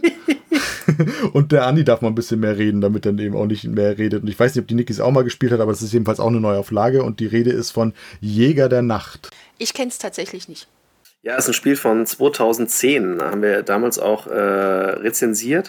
Ähm, basiert im Prinzip, und da stehe ich immer noch zu, so ein bisschen auf den Spielen, die ihr vielleicht kennt, ähm, Werwölfe von Düsterwald etc. Also so ein bisschen auf diesen Rollenspiel Karten, also Rollenspiel angehauchten Kartenspielen, wo man einer Fraktion angehört und äh, hat dann ein Ziel. Äh, Ziel ist ja meistens, dass seine Fraktion überlebt äh, bei diesen Werwolf-ähnlichen Spielen und die Menschen dann halt, dass die Werwölfe sterben. Und da gibt es ja auch verschiedene Konstellationen, auch in diesen Kartenspielsegmenten, dass es dann mehr Fraktionen wurden dann in den einzelnen Szenarien ähm, und in den einzelnen Versionen dieser Spiele. Und Jäger der Nacht geht jetzt wie folgt. Das geht mit einer Spielerzahl von vier bis acht. Und das ist eher ungewöhnlich, weil diese Karten, Rollenspiel, ähnlichen Spiele eher erst ab 8 bis 50 oder so gehen. Also das, da braucht man sehr, sehr viele Menschen im Raum. Und äh, das hat sich ein japanischer ähm, Autor gekrallt. Ich glaube zumindest, dass er aus Japan ist, wenn ich ihn noch richtig in Erinnerung habe. Ähm, und der hat gesagt, du, ich lass mal, ich entwickle mal so eine Art Brettspiel, das mit weniger Spielen möglich ist, vier bis acht. Und da gibt es die Fraktionen Vampir, Werwolf, Mensch. Wenn man es zu viert spielt, entwickelt das natürlich nicht seine ganze Möglichkeiten in dem Spiel. Dann spielen auch üblicherweise nur die äh, Werwölfe und die Vampire mit. Und wenn man es mit mehr Personen spielt, spielen auch die Menschen mit. In der alten Version gab es einen Plan. In diesem Plan war die, die Leiste meiner Lebenspunkte und es waren einzelne Löcher drin, wo ich dann die Orte reingetan habe, von denen ich mich bewegen konnte. Und im Prinzip entspricht jetzt die Neuauflage eins zu eins dem Spiel von damals.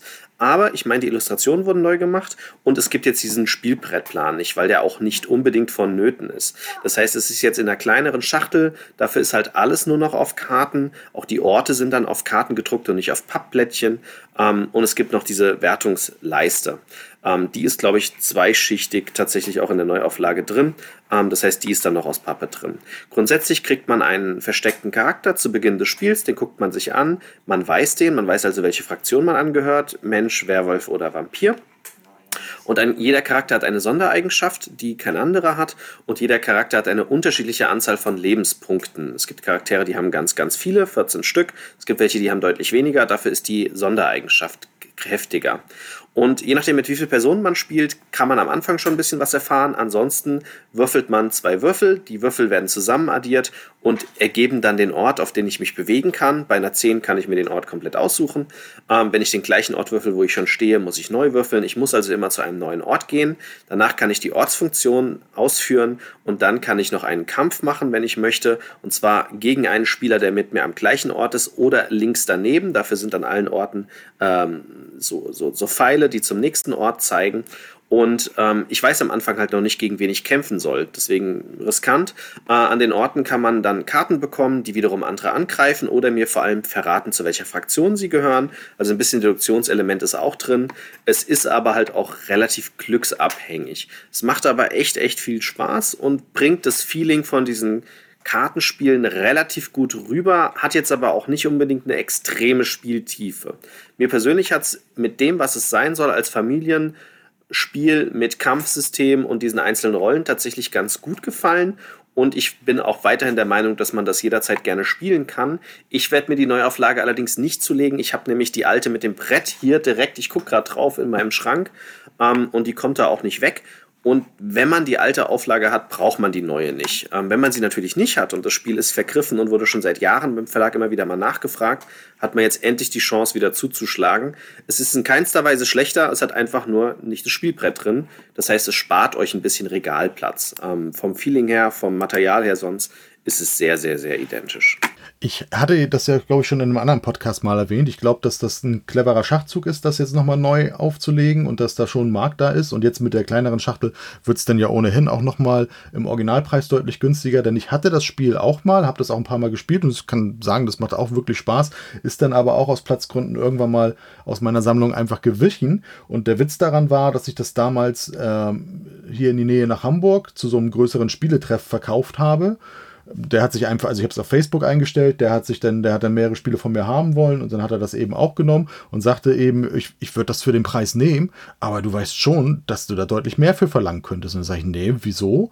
Und ich weiß nicht, ob die Auflage relativ klein war oder ob das wirklich einfach so ein großer Hit war, das Spiel, aber ich habe dann hinterher eben, als ich dann gesagt habe, nein, du kriegst auf jeden Fall den Preis, ich habe es gesagt und du nimmst ja auch mehrere Spiele, alles gut, habe keine Ahnung, ob ich da irgendwie 20 Euro oder was für genommen habe oder 25 wird im Original ja mal irgendwie um die, um die 35, 40 gekostet haben. Und es war aber tatsächlich damals so, das war eben out of print. Und dieses Spiel ist bei eBay teilweise für dreistellige Preise gehandelt worden. Ne? Also das, da sind wirklich Leute massiv hinterhergegeben, äh, hinterher gewesen und haben auch richtig gut Kohle für dieses Spiel gezahlt. Also du kriegst es aktuell auch wieder bei eBay für 90 Euro, ja. Ähm, wird jetzt wahrscheinlich wieder die Preise ein bisschen senken, weil die Neuauflage draußen ist. Aber ja, verstehe ich.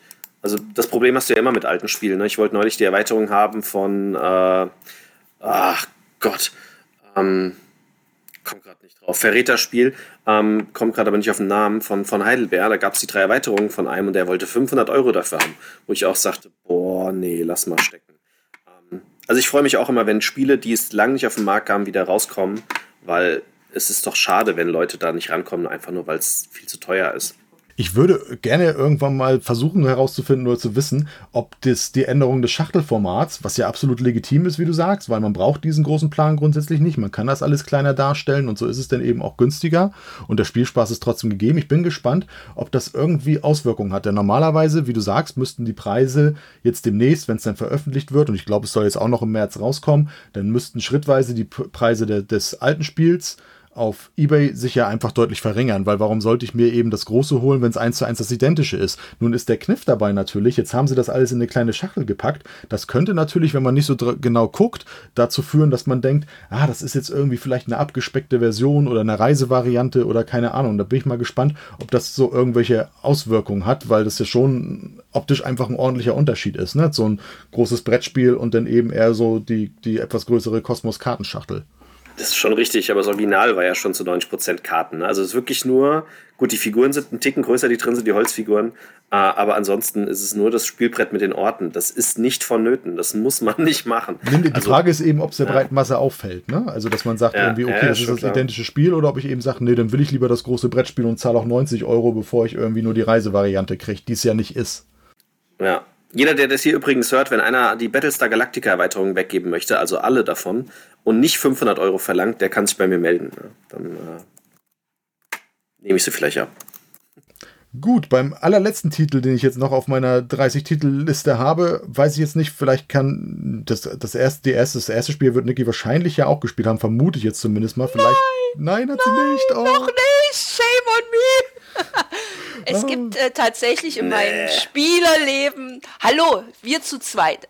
Die Crew ist ab, drei, äh, Entschuldigung, dass ich jetzt spoiler, ist ab drei. Wie viel sind wir zu Hause?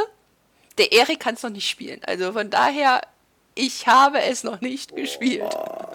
Aber mein Mann, soll ich meinen Mann schnell holen?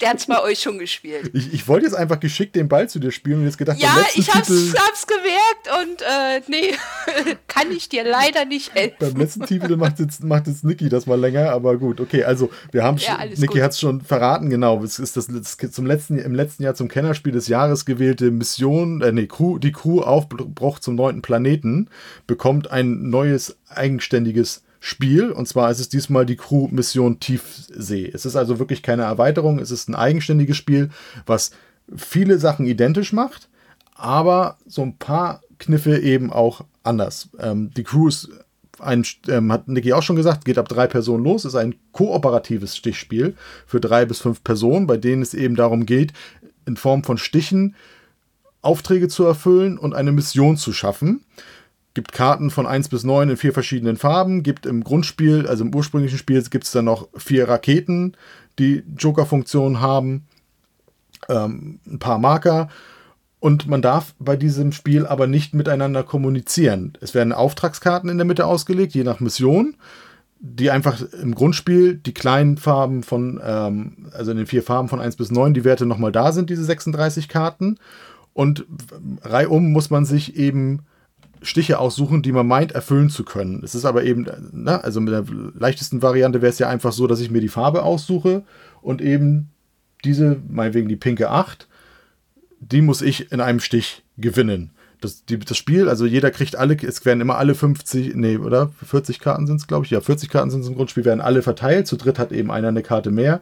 Und wir müssen aber nicht alle Karten ausspielen. Gerade bei den leichteren Missionen, wo man nur so ein paar Stiche erfüllen muss, kann es eben sein, wenn es im ersten, zweiten, dritten Stich dann irgendwie alles schon erfüllt ist, dann ist die Mission auch geschafft, dann kann man sich dem nächsten wenden. Und dazu gibt es aber eben Plättchen, die eben sagen, eine bestimmte Stich muss als erstes geholt werden, mit der mit der Farbkarte oder als zweites, als drittes, als letztes oder vor einem anderen. Und wie gesagt, wir können nicht miteinander kommunizieren und sagen, was für Karten wir haben, mit einer Ausnahme. Man kann einmal im Zug wenn es nicht verboten ist laut der Mission, denn auch diese Missionen haben Schwierigkeitsgraden, wo Kommunikation vielleicht auch mal komplett verboten ist, kann man eine Karte auf dem Tisch hinlegen und kann mit seinem Marker sagen, anzeigen, entweder das ist die einzige Karte der, der Farbe, die ich habe, dann legt man den Marker in die Mitte, oder es ist die höchste Karte, die ich habe, dann packe ich den Marker nach oben und das ist die niedrigste Karte der Farbe, die ich habe. Dann packe ich ihn nach unten und nehme gleichzeitig so eine Ersatzkarte für mich auf die Hand, auf, auf die Hand, weil ich die Karte natürlich eventuell auch in einem Stich ausspielen muss. Und damit ich nicht vergesse, dass ich eine Karte auf, auf dem Tisch liegen habe, kriege ich eben so eine Ersatzkarte.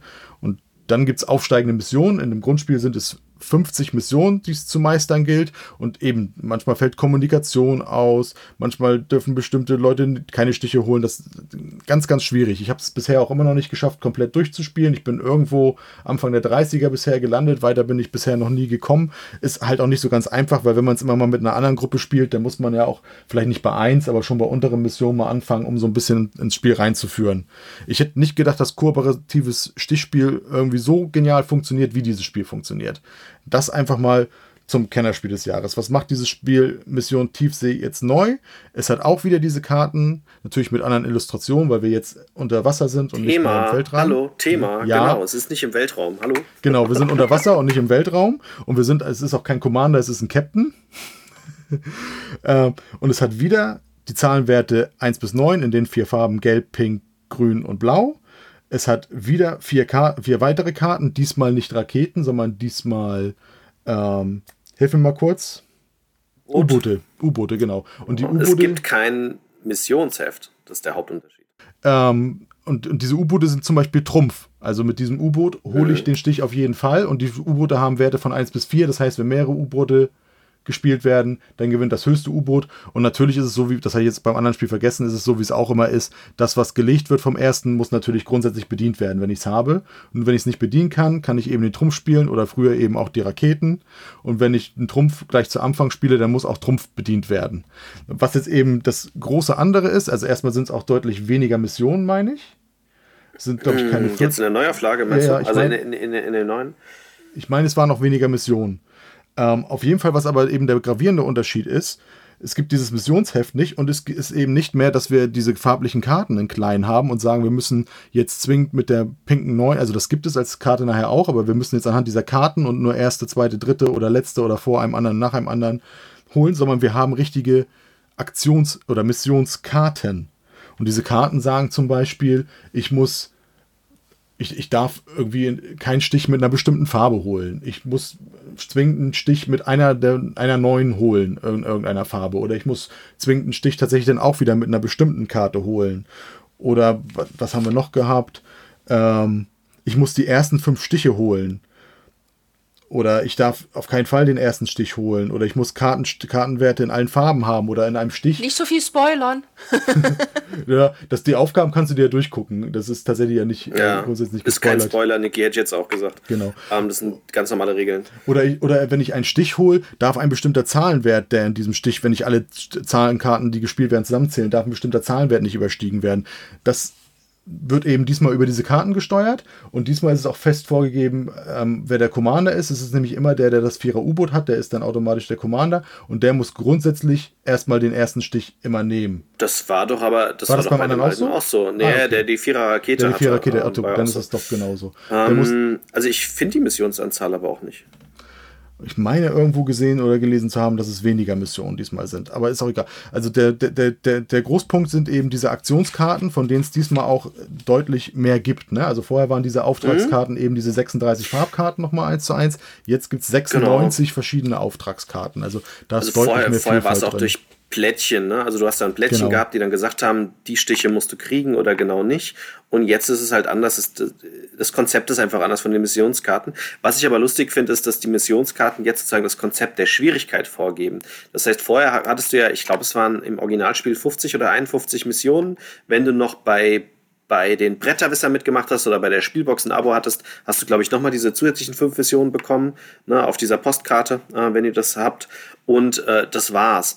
Ähm, wobei das hat schon einen sehr hohen Wiederspielreiz. Und da war es ja so, dass die Missionen vom Schwierigkeitsgrad ansteigen. Also die 1 war die leichteste und die 52 die schwierigste.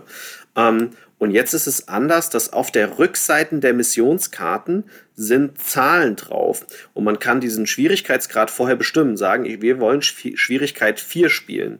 Und dann nimmt man halt Missionskarten, die zusammen in Summe Schwierigkeits 4 ergeben. Und äh, das ist also so mit schneller. Man muss nicht in so einem Heft gucken, wollen wir jetzt Mission 42 spielen oder nicht. Und ja, 42 haben wir sehr oft gespielt, weil irgendwie jede Testgruppe, wo wir es gespielt haben, wollten zuerst 42 spielen. Ähm, die blöden Nerds.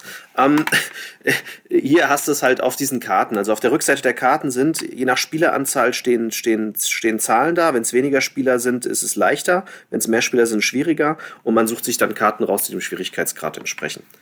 Ähm, aber so ganz äh, habe ich da noch nicht so hinterhergesteckt, wie viele Missionen da drin sind. Das finde ich tatsächlich so nicht so einfach, wie du meinst. Kann sein, dass ich es komplett überlese, weil es gibt ja gar keinen Guide, der einem sagt, so viele Missionen sind drin. Das ist irgendwie.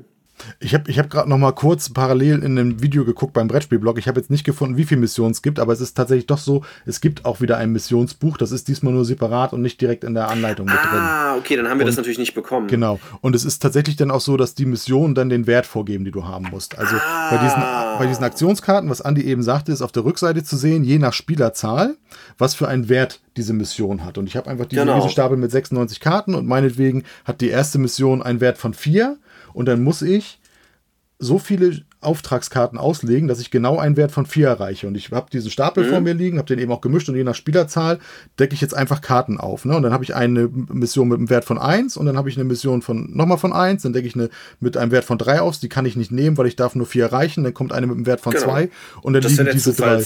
Genau, und dann- Mechanik im Prinzip. und dann liegen diese ja. drei Stiche, äh, diese drei Aufgaben auf und die muss ich eben erfüllen. Und es kann eben sein, dass ich zum Beispiel, wenn ich einen Wert von 4 erreichen muss, dass ich vier Einser-Aufgaben habe. Das sind es verhältnismäßig leichte Aufgaben.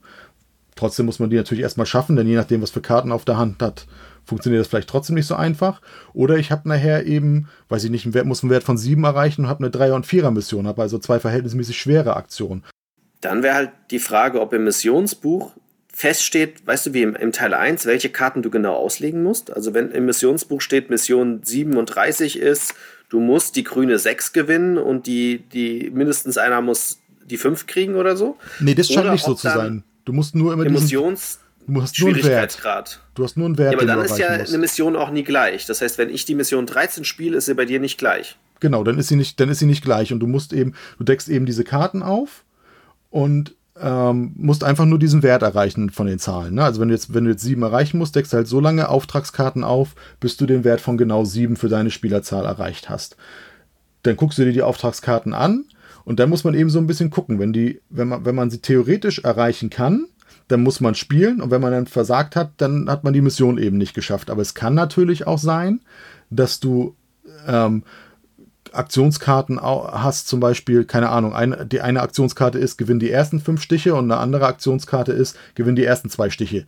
Das funktioniert höchstwahrscheinlich nicht. Zumindest nicht, wenn da so viele liegen, dass du zwei Aktionskarten für dich selber nehmen kannst. Weil wenn ich die ersten fünf gewinnen muss und du die ersten zwei, das funktioniert ja nicht. Dann darfst du eben weit, wenn das also wirklich sich ausschließt, dann darfst du eine andere Aktionskarte auslegen, damit du diesen Wert dann eben erreichst. Wir werden sehen. Also im Originalspiel waren es 50 im ersten, habe ich jetzt gerade. Genau. Ich, ich meine irgendwo auch im Video mal gesehen zu haben, dass es weniger sind, aber ich finde es jetzt nicht auf die Schnelle.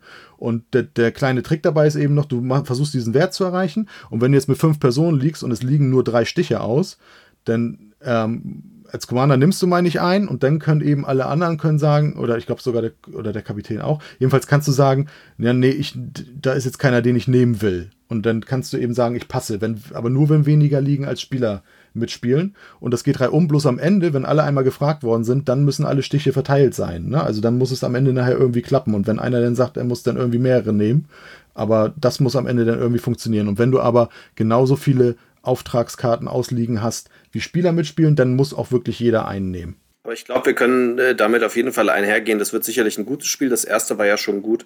Ähm, das klingt jetzt sehr identisch. Die Frage ist, ob man beide braucht. Kann ich aktuell nicht beurteilen. Ähm, ob sie sich unterscheiden oder ob eins deutlich besser ist als das andere oder eins variabler ist als das andere, das wird man dann sehen. Jeder, der Stichspiele mag, ähm, sollte hier zugreifen, wenn man nicht ein Haushalt ist, wo nur zwei Personen mitspielen. Ja, den, den Wink habe ich verstanden. ja, da muss man. Leg's also schon mal bereit, wenn wir das nächste Mal in Frankfurt sind, Andi. Oder, oder werf ähm, Erik einfach mal in den Zaubertrank, damit er größer wird oder so, dann könnt ihr das dann noch zu dritt spielen. Genau. Ja, mit sieben. Ja, wir das haben ist noch schon... kein Stichspiel probiert. Nein, da, da, da würde ich tatsächlich erstmal andere Einstiegsstichspiele nehmen, um den Skat. ranzuführen. genau, Skat. Nein. Aber eine gute Schule, damit habe ich angefangen. oh, ich habe mit 66 angefangen, weil das ist nämlich noch die Vorstufe von Skat. Ja, aber wenn man, wenn man Sonderkarten wegnimmt, ähm, ja. vielleicht sogar am Anfang bei Wizard die Zauberer und Narren wegnimmt oder so, dann kann man Leute schon genau. so ein genau. bisschen an Stich ranführen. Ja. Oder man nimmt, also Wizard äh, haben wir auch zu Hause und hinreichend gespielt. Oder also, man nimmt das ja, Rage deswegen. ohne die Sonderkarten. Also da gibt es dann schon ein paar Beispiele, die man, glaube ich, ganz ganz gut nehmen kann, um dieses Stichfeeling zu machen. verweichlicht werden. Ich bin zu meinem Papa gegangen damals und habe gesagt, erklär mir mal Skat. Und er so, uh. Zum Glück hast du dich Pritsch gesagt. Ich wollte gerade sagen, die hohe Schule ist ja eigentlich jemand zu finden, der Pritsch erklären kann. Aber da ist das Schlimme, man braucht vier äh, auf jeden Fall, so wie bei Doppelkopf. Was noch schlimmer ist. Dann haben wir alle durch, ne? Genau, ansonsten, wie gesagt, zu Crew nochmal kurz das, was Andi sagt. Also, wer es durchgesuchtet hat, der wird sicherlich ohne Probleme zum zweiten Teil greifen können. Ob man zwingend beide braucht, weiß ich nicht. Nach dem, was ich jetzt eben so ein bisschen gelesen und erklärt habe, habe ich das Gefühl, dass es zum einen tatsächlich variabler ist, weil, wie gesagt, die Mission dann ja auch nochmal war, war beim anderen natürlich mit den Farbkarten auch, aber jetzt vielleicht nochmal variabler ist durch die Aktionskarten, dass du, wenn du gleich, gleiche Missionen auf gleicher Stube spielst, das total unterschiedlich sein kann. Und es wirkt für mich auch fast, als wenn es nochmal von der Komplexität einen kleinen Tick nach oben geht mit den Aktionskarten. Aber man müsste es wirklich mal gespielt haben. Denn ich sag mal, alles nachher so, die zweite Hälfte im ersten Spiel, also alles ab 26 und höher spätestens, da geht es auch schon im ersten Spiel ordentlich zur Sache, was, was so Hirnverzwirbelung angeht, mitunter beim Stichspiel. Dann haben wir euch alle Kosmos-Neuheiten vorgestellt, die zumindest hoffentlich in Q1, Q2, maximal Q3 erscheinen werden sollen. Das ist aber gar nicht so einfach für alle Verlage wegen Corona, Lieferbedingungen, Produktionszeiten kann gerade sich alles verschieben. Grundsätzlich, was wir wissen, ist, dass äh, Robin Hood produziert ist. Ähm, wir konnten es halt schon ergattern und spielen, weil wir das Vorabmuster bekommen haben, bei, auf dem Cosmos Blogger Day, der digital durchgeführt worden ist. Aber ich meine, es sollte demnächst auch im normalen Handel sein. Äh, Matthias wartet auch äh, triefend nach seinem Exemplar. Ähm, und die anderen werden sicherlich dann demnächst im Handel erscheinen. Oh ja, sehr, ja, sehr triefend. Also ich glaube, es ist, ich meine bei Cosmos erwähnt worden, dass es Freitag auf dem Weg in den Handel war. Also es müsste schon am Wochenende, wenn nicht sogar äh, wie am Freitag, aber spätestens nächste Woche müsste Robin Hood im Handel sein und ich meine auch schon gesehen ha zu haben bei meinem lokalen Spielehändler, dass, dass, äh, dass die ähm, Q-Mission Tiefsee, dass das Spiel auch schon im Handel ist. Bei allen anderen lustig. weiß ich es jetzt nicht genau. Ich habe schon fünf E-Mails bekommen oder so von Leuten, die unseren Livestream gesehen haben, gemeint haben, wo gibt's das denn? Und dann so, ja, noch nett, das kommt doch erst, haben wir doch im Video gesagt. Ja, ähm, also wollen tatsächlich relativ viele Leute anscheinend haben. Ähm, und ein paar Leute haben es auch direkt alle vorbestellt schon. Genau, und wie gesagt, wenn ihr den, den Podcast jetzt hört, müsstet ihr, müsstet ihr es auf jeden Fall, also das wird ja noch zwei, drei Tage dauern, dann müsstet ihr es auf jeden Fall im Handel finden, das Spiel. Dann würde ich sagen, machen wir ein Schleifchen drumherum. Das ist das, was der Kosmos Verlag jetzt erstmal einblicken hat lassen. Was dann zu Herbst kommt, da gibt es garantiert nochmal eine separate Session von uns. Da wird sicherlich auch nochmal ein digitaler Kosmos-Tag stattfinden. Und da ist garantiert die Niki wieder mit dabei. Äh, wie das mit Matthias klappt oder nicht, werden wir dann sehen. Ähm, aber den kriegen wir da garantiert auch noch mit rein. Spätestens dann in der Vorbereitung. Sag mir das Datum und ich nehme Urlaub. Ja, schauen wir mal. Das war, glaube ich, immer irgendwann im September. Gucken wir mal, wie dann, wie dann die Lage ist und was für Möglichkeiten es dann gibt. Ähm, Im letzten Jahr hat es geklappt bei, bei Cosmos, auch dass ich dann irgendwie dabei war. Wir schauen mal, wie das funktioniert. Laut unserem Gesundheitsministerium ähm, sollen wir ja bis Herbst alle ein Impfangebot haben. Wir warten ab. Ja, laut meinem, Weihnachts laut meinem Weihnachtsschwunzzetteln stehen auch seit Jahren noch einige Geschenke aus vom Weihnachtsmann. Die sind bisher auch nicht gekommen. Wir müssen da ein bisschen. Frechheit. ich, ich, ich hoffe ja, auch. jetzt weißt du warum, weil der Ad sonst hätten sie den Adventskalender nicht machen können. Jetzt weißt du warum. Genau. Ich, ich, ich, hoff, ich, ich hoffe und glaube auch immer noch, dass sich das irgendwie Richtung ähm, Juli, August dann irgendwann entspannt und dann auch vorwärts geht. Aber warten wir mal ab, was dann wirklich ist und wie die, wie die Lage dann, dann auch ist. Hofft genau. ihr alle mal, ja. Ähm, auf jeden Fall danken wir den Kosmos Verlag für den digitalen Einblick. Wir hoffen, wir haben euch schön die Neuheiten vorgestellt und wir versuchen euch natürlich auch garantiert nochmal ein Special zu machen zu Robin Hood.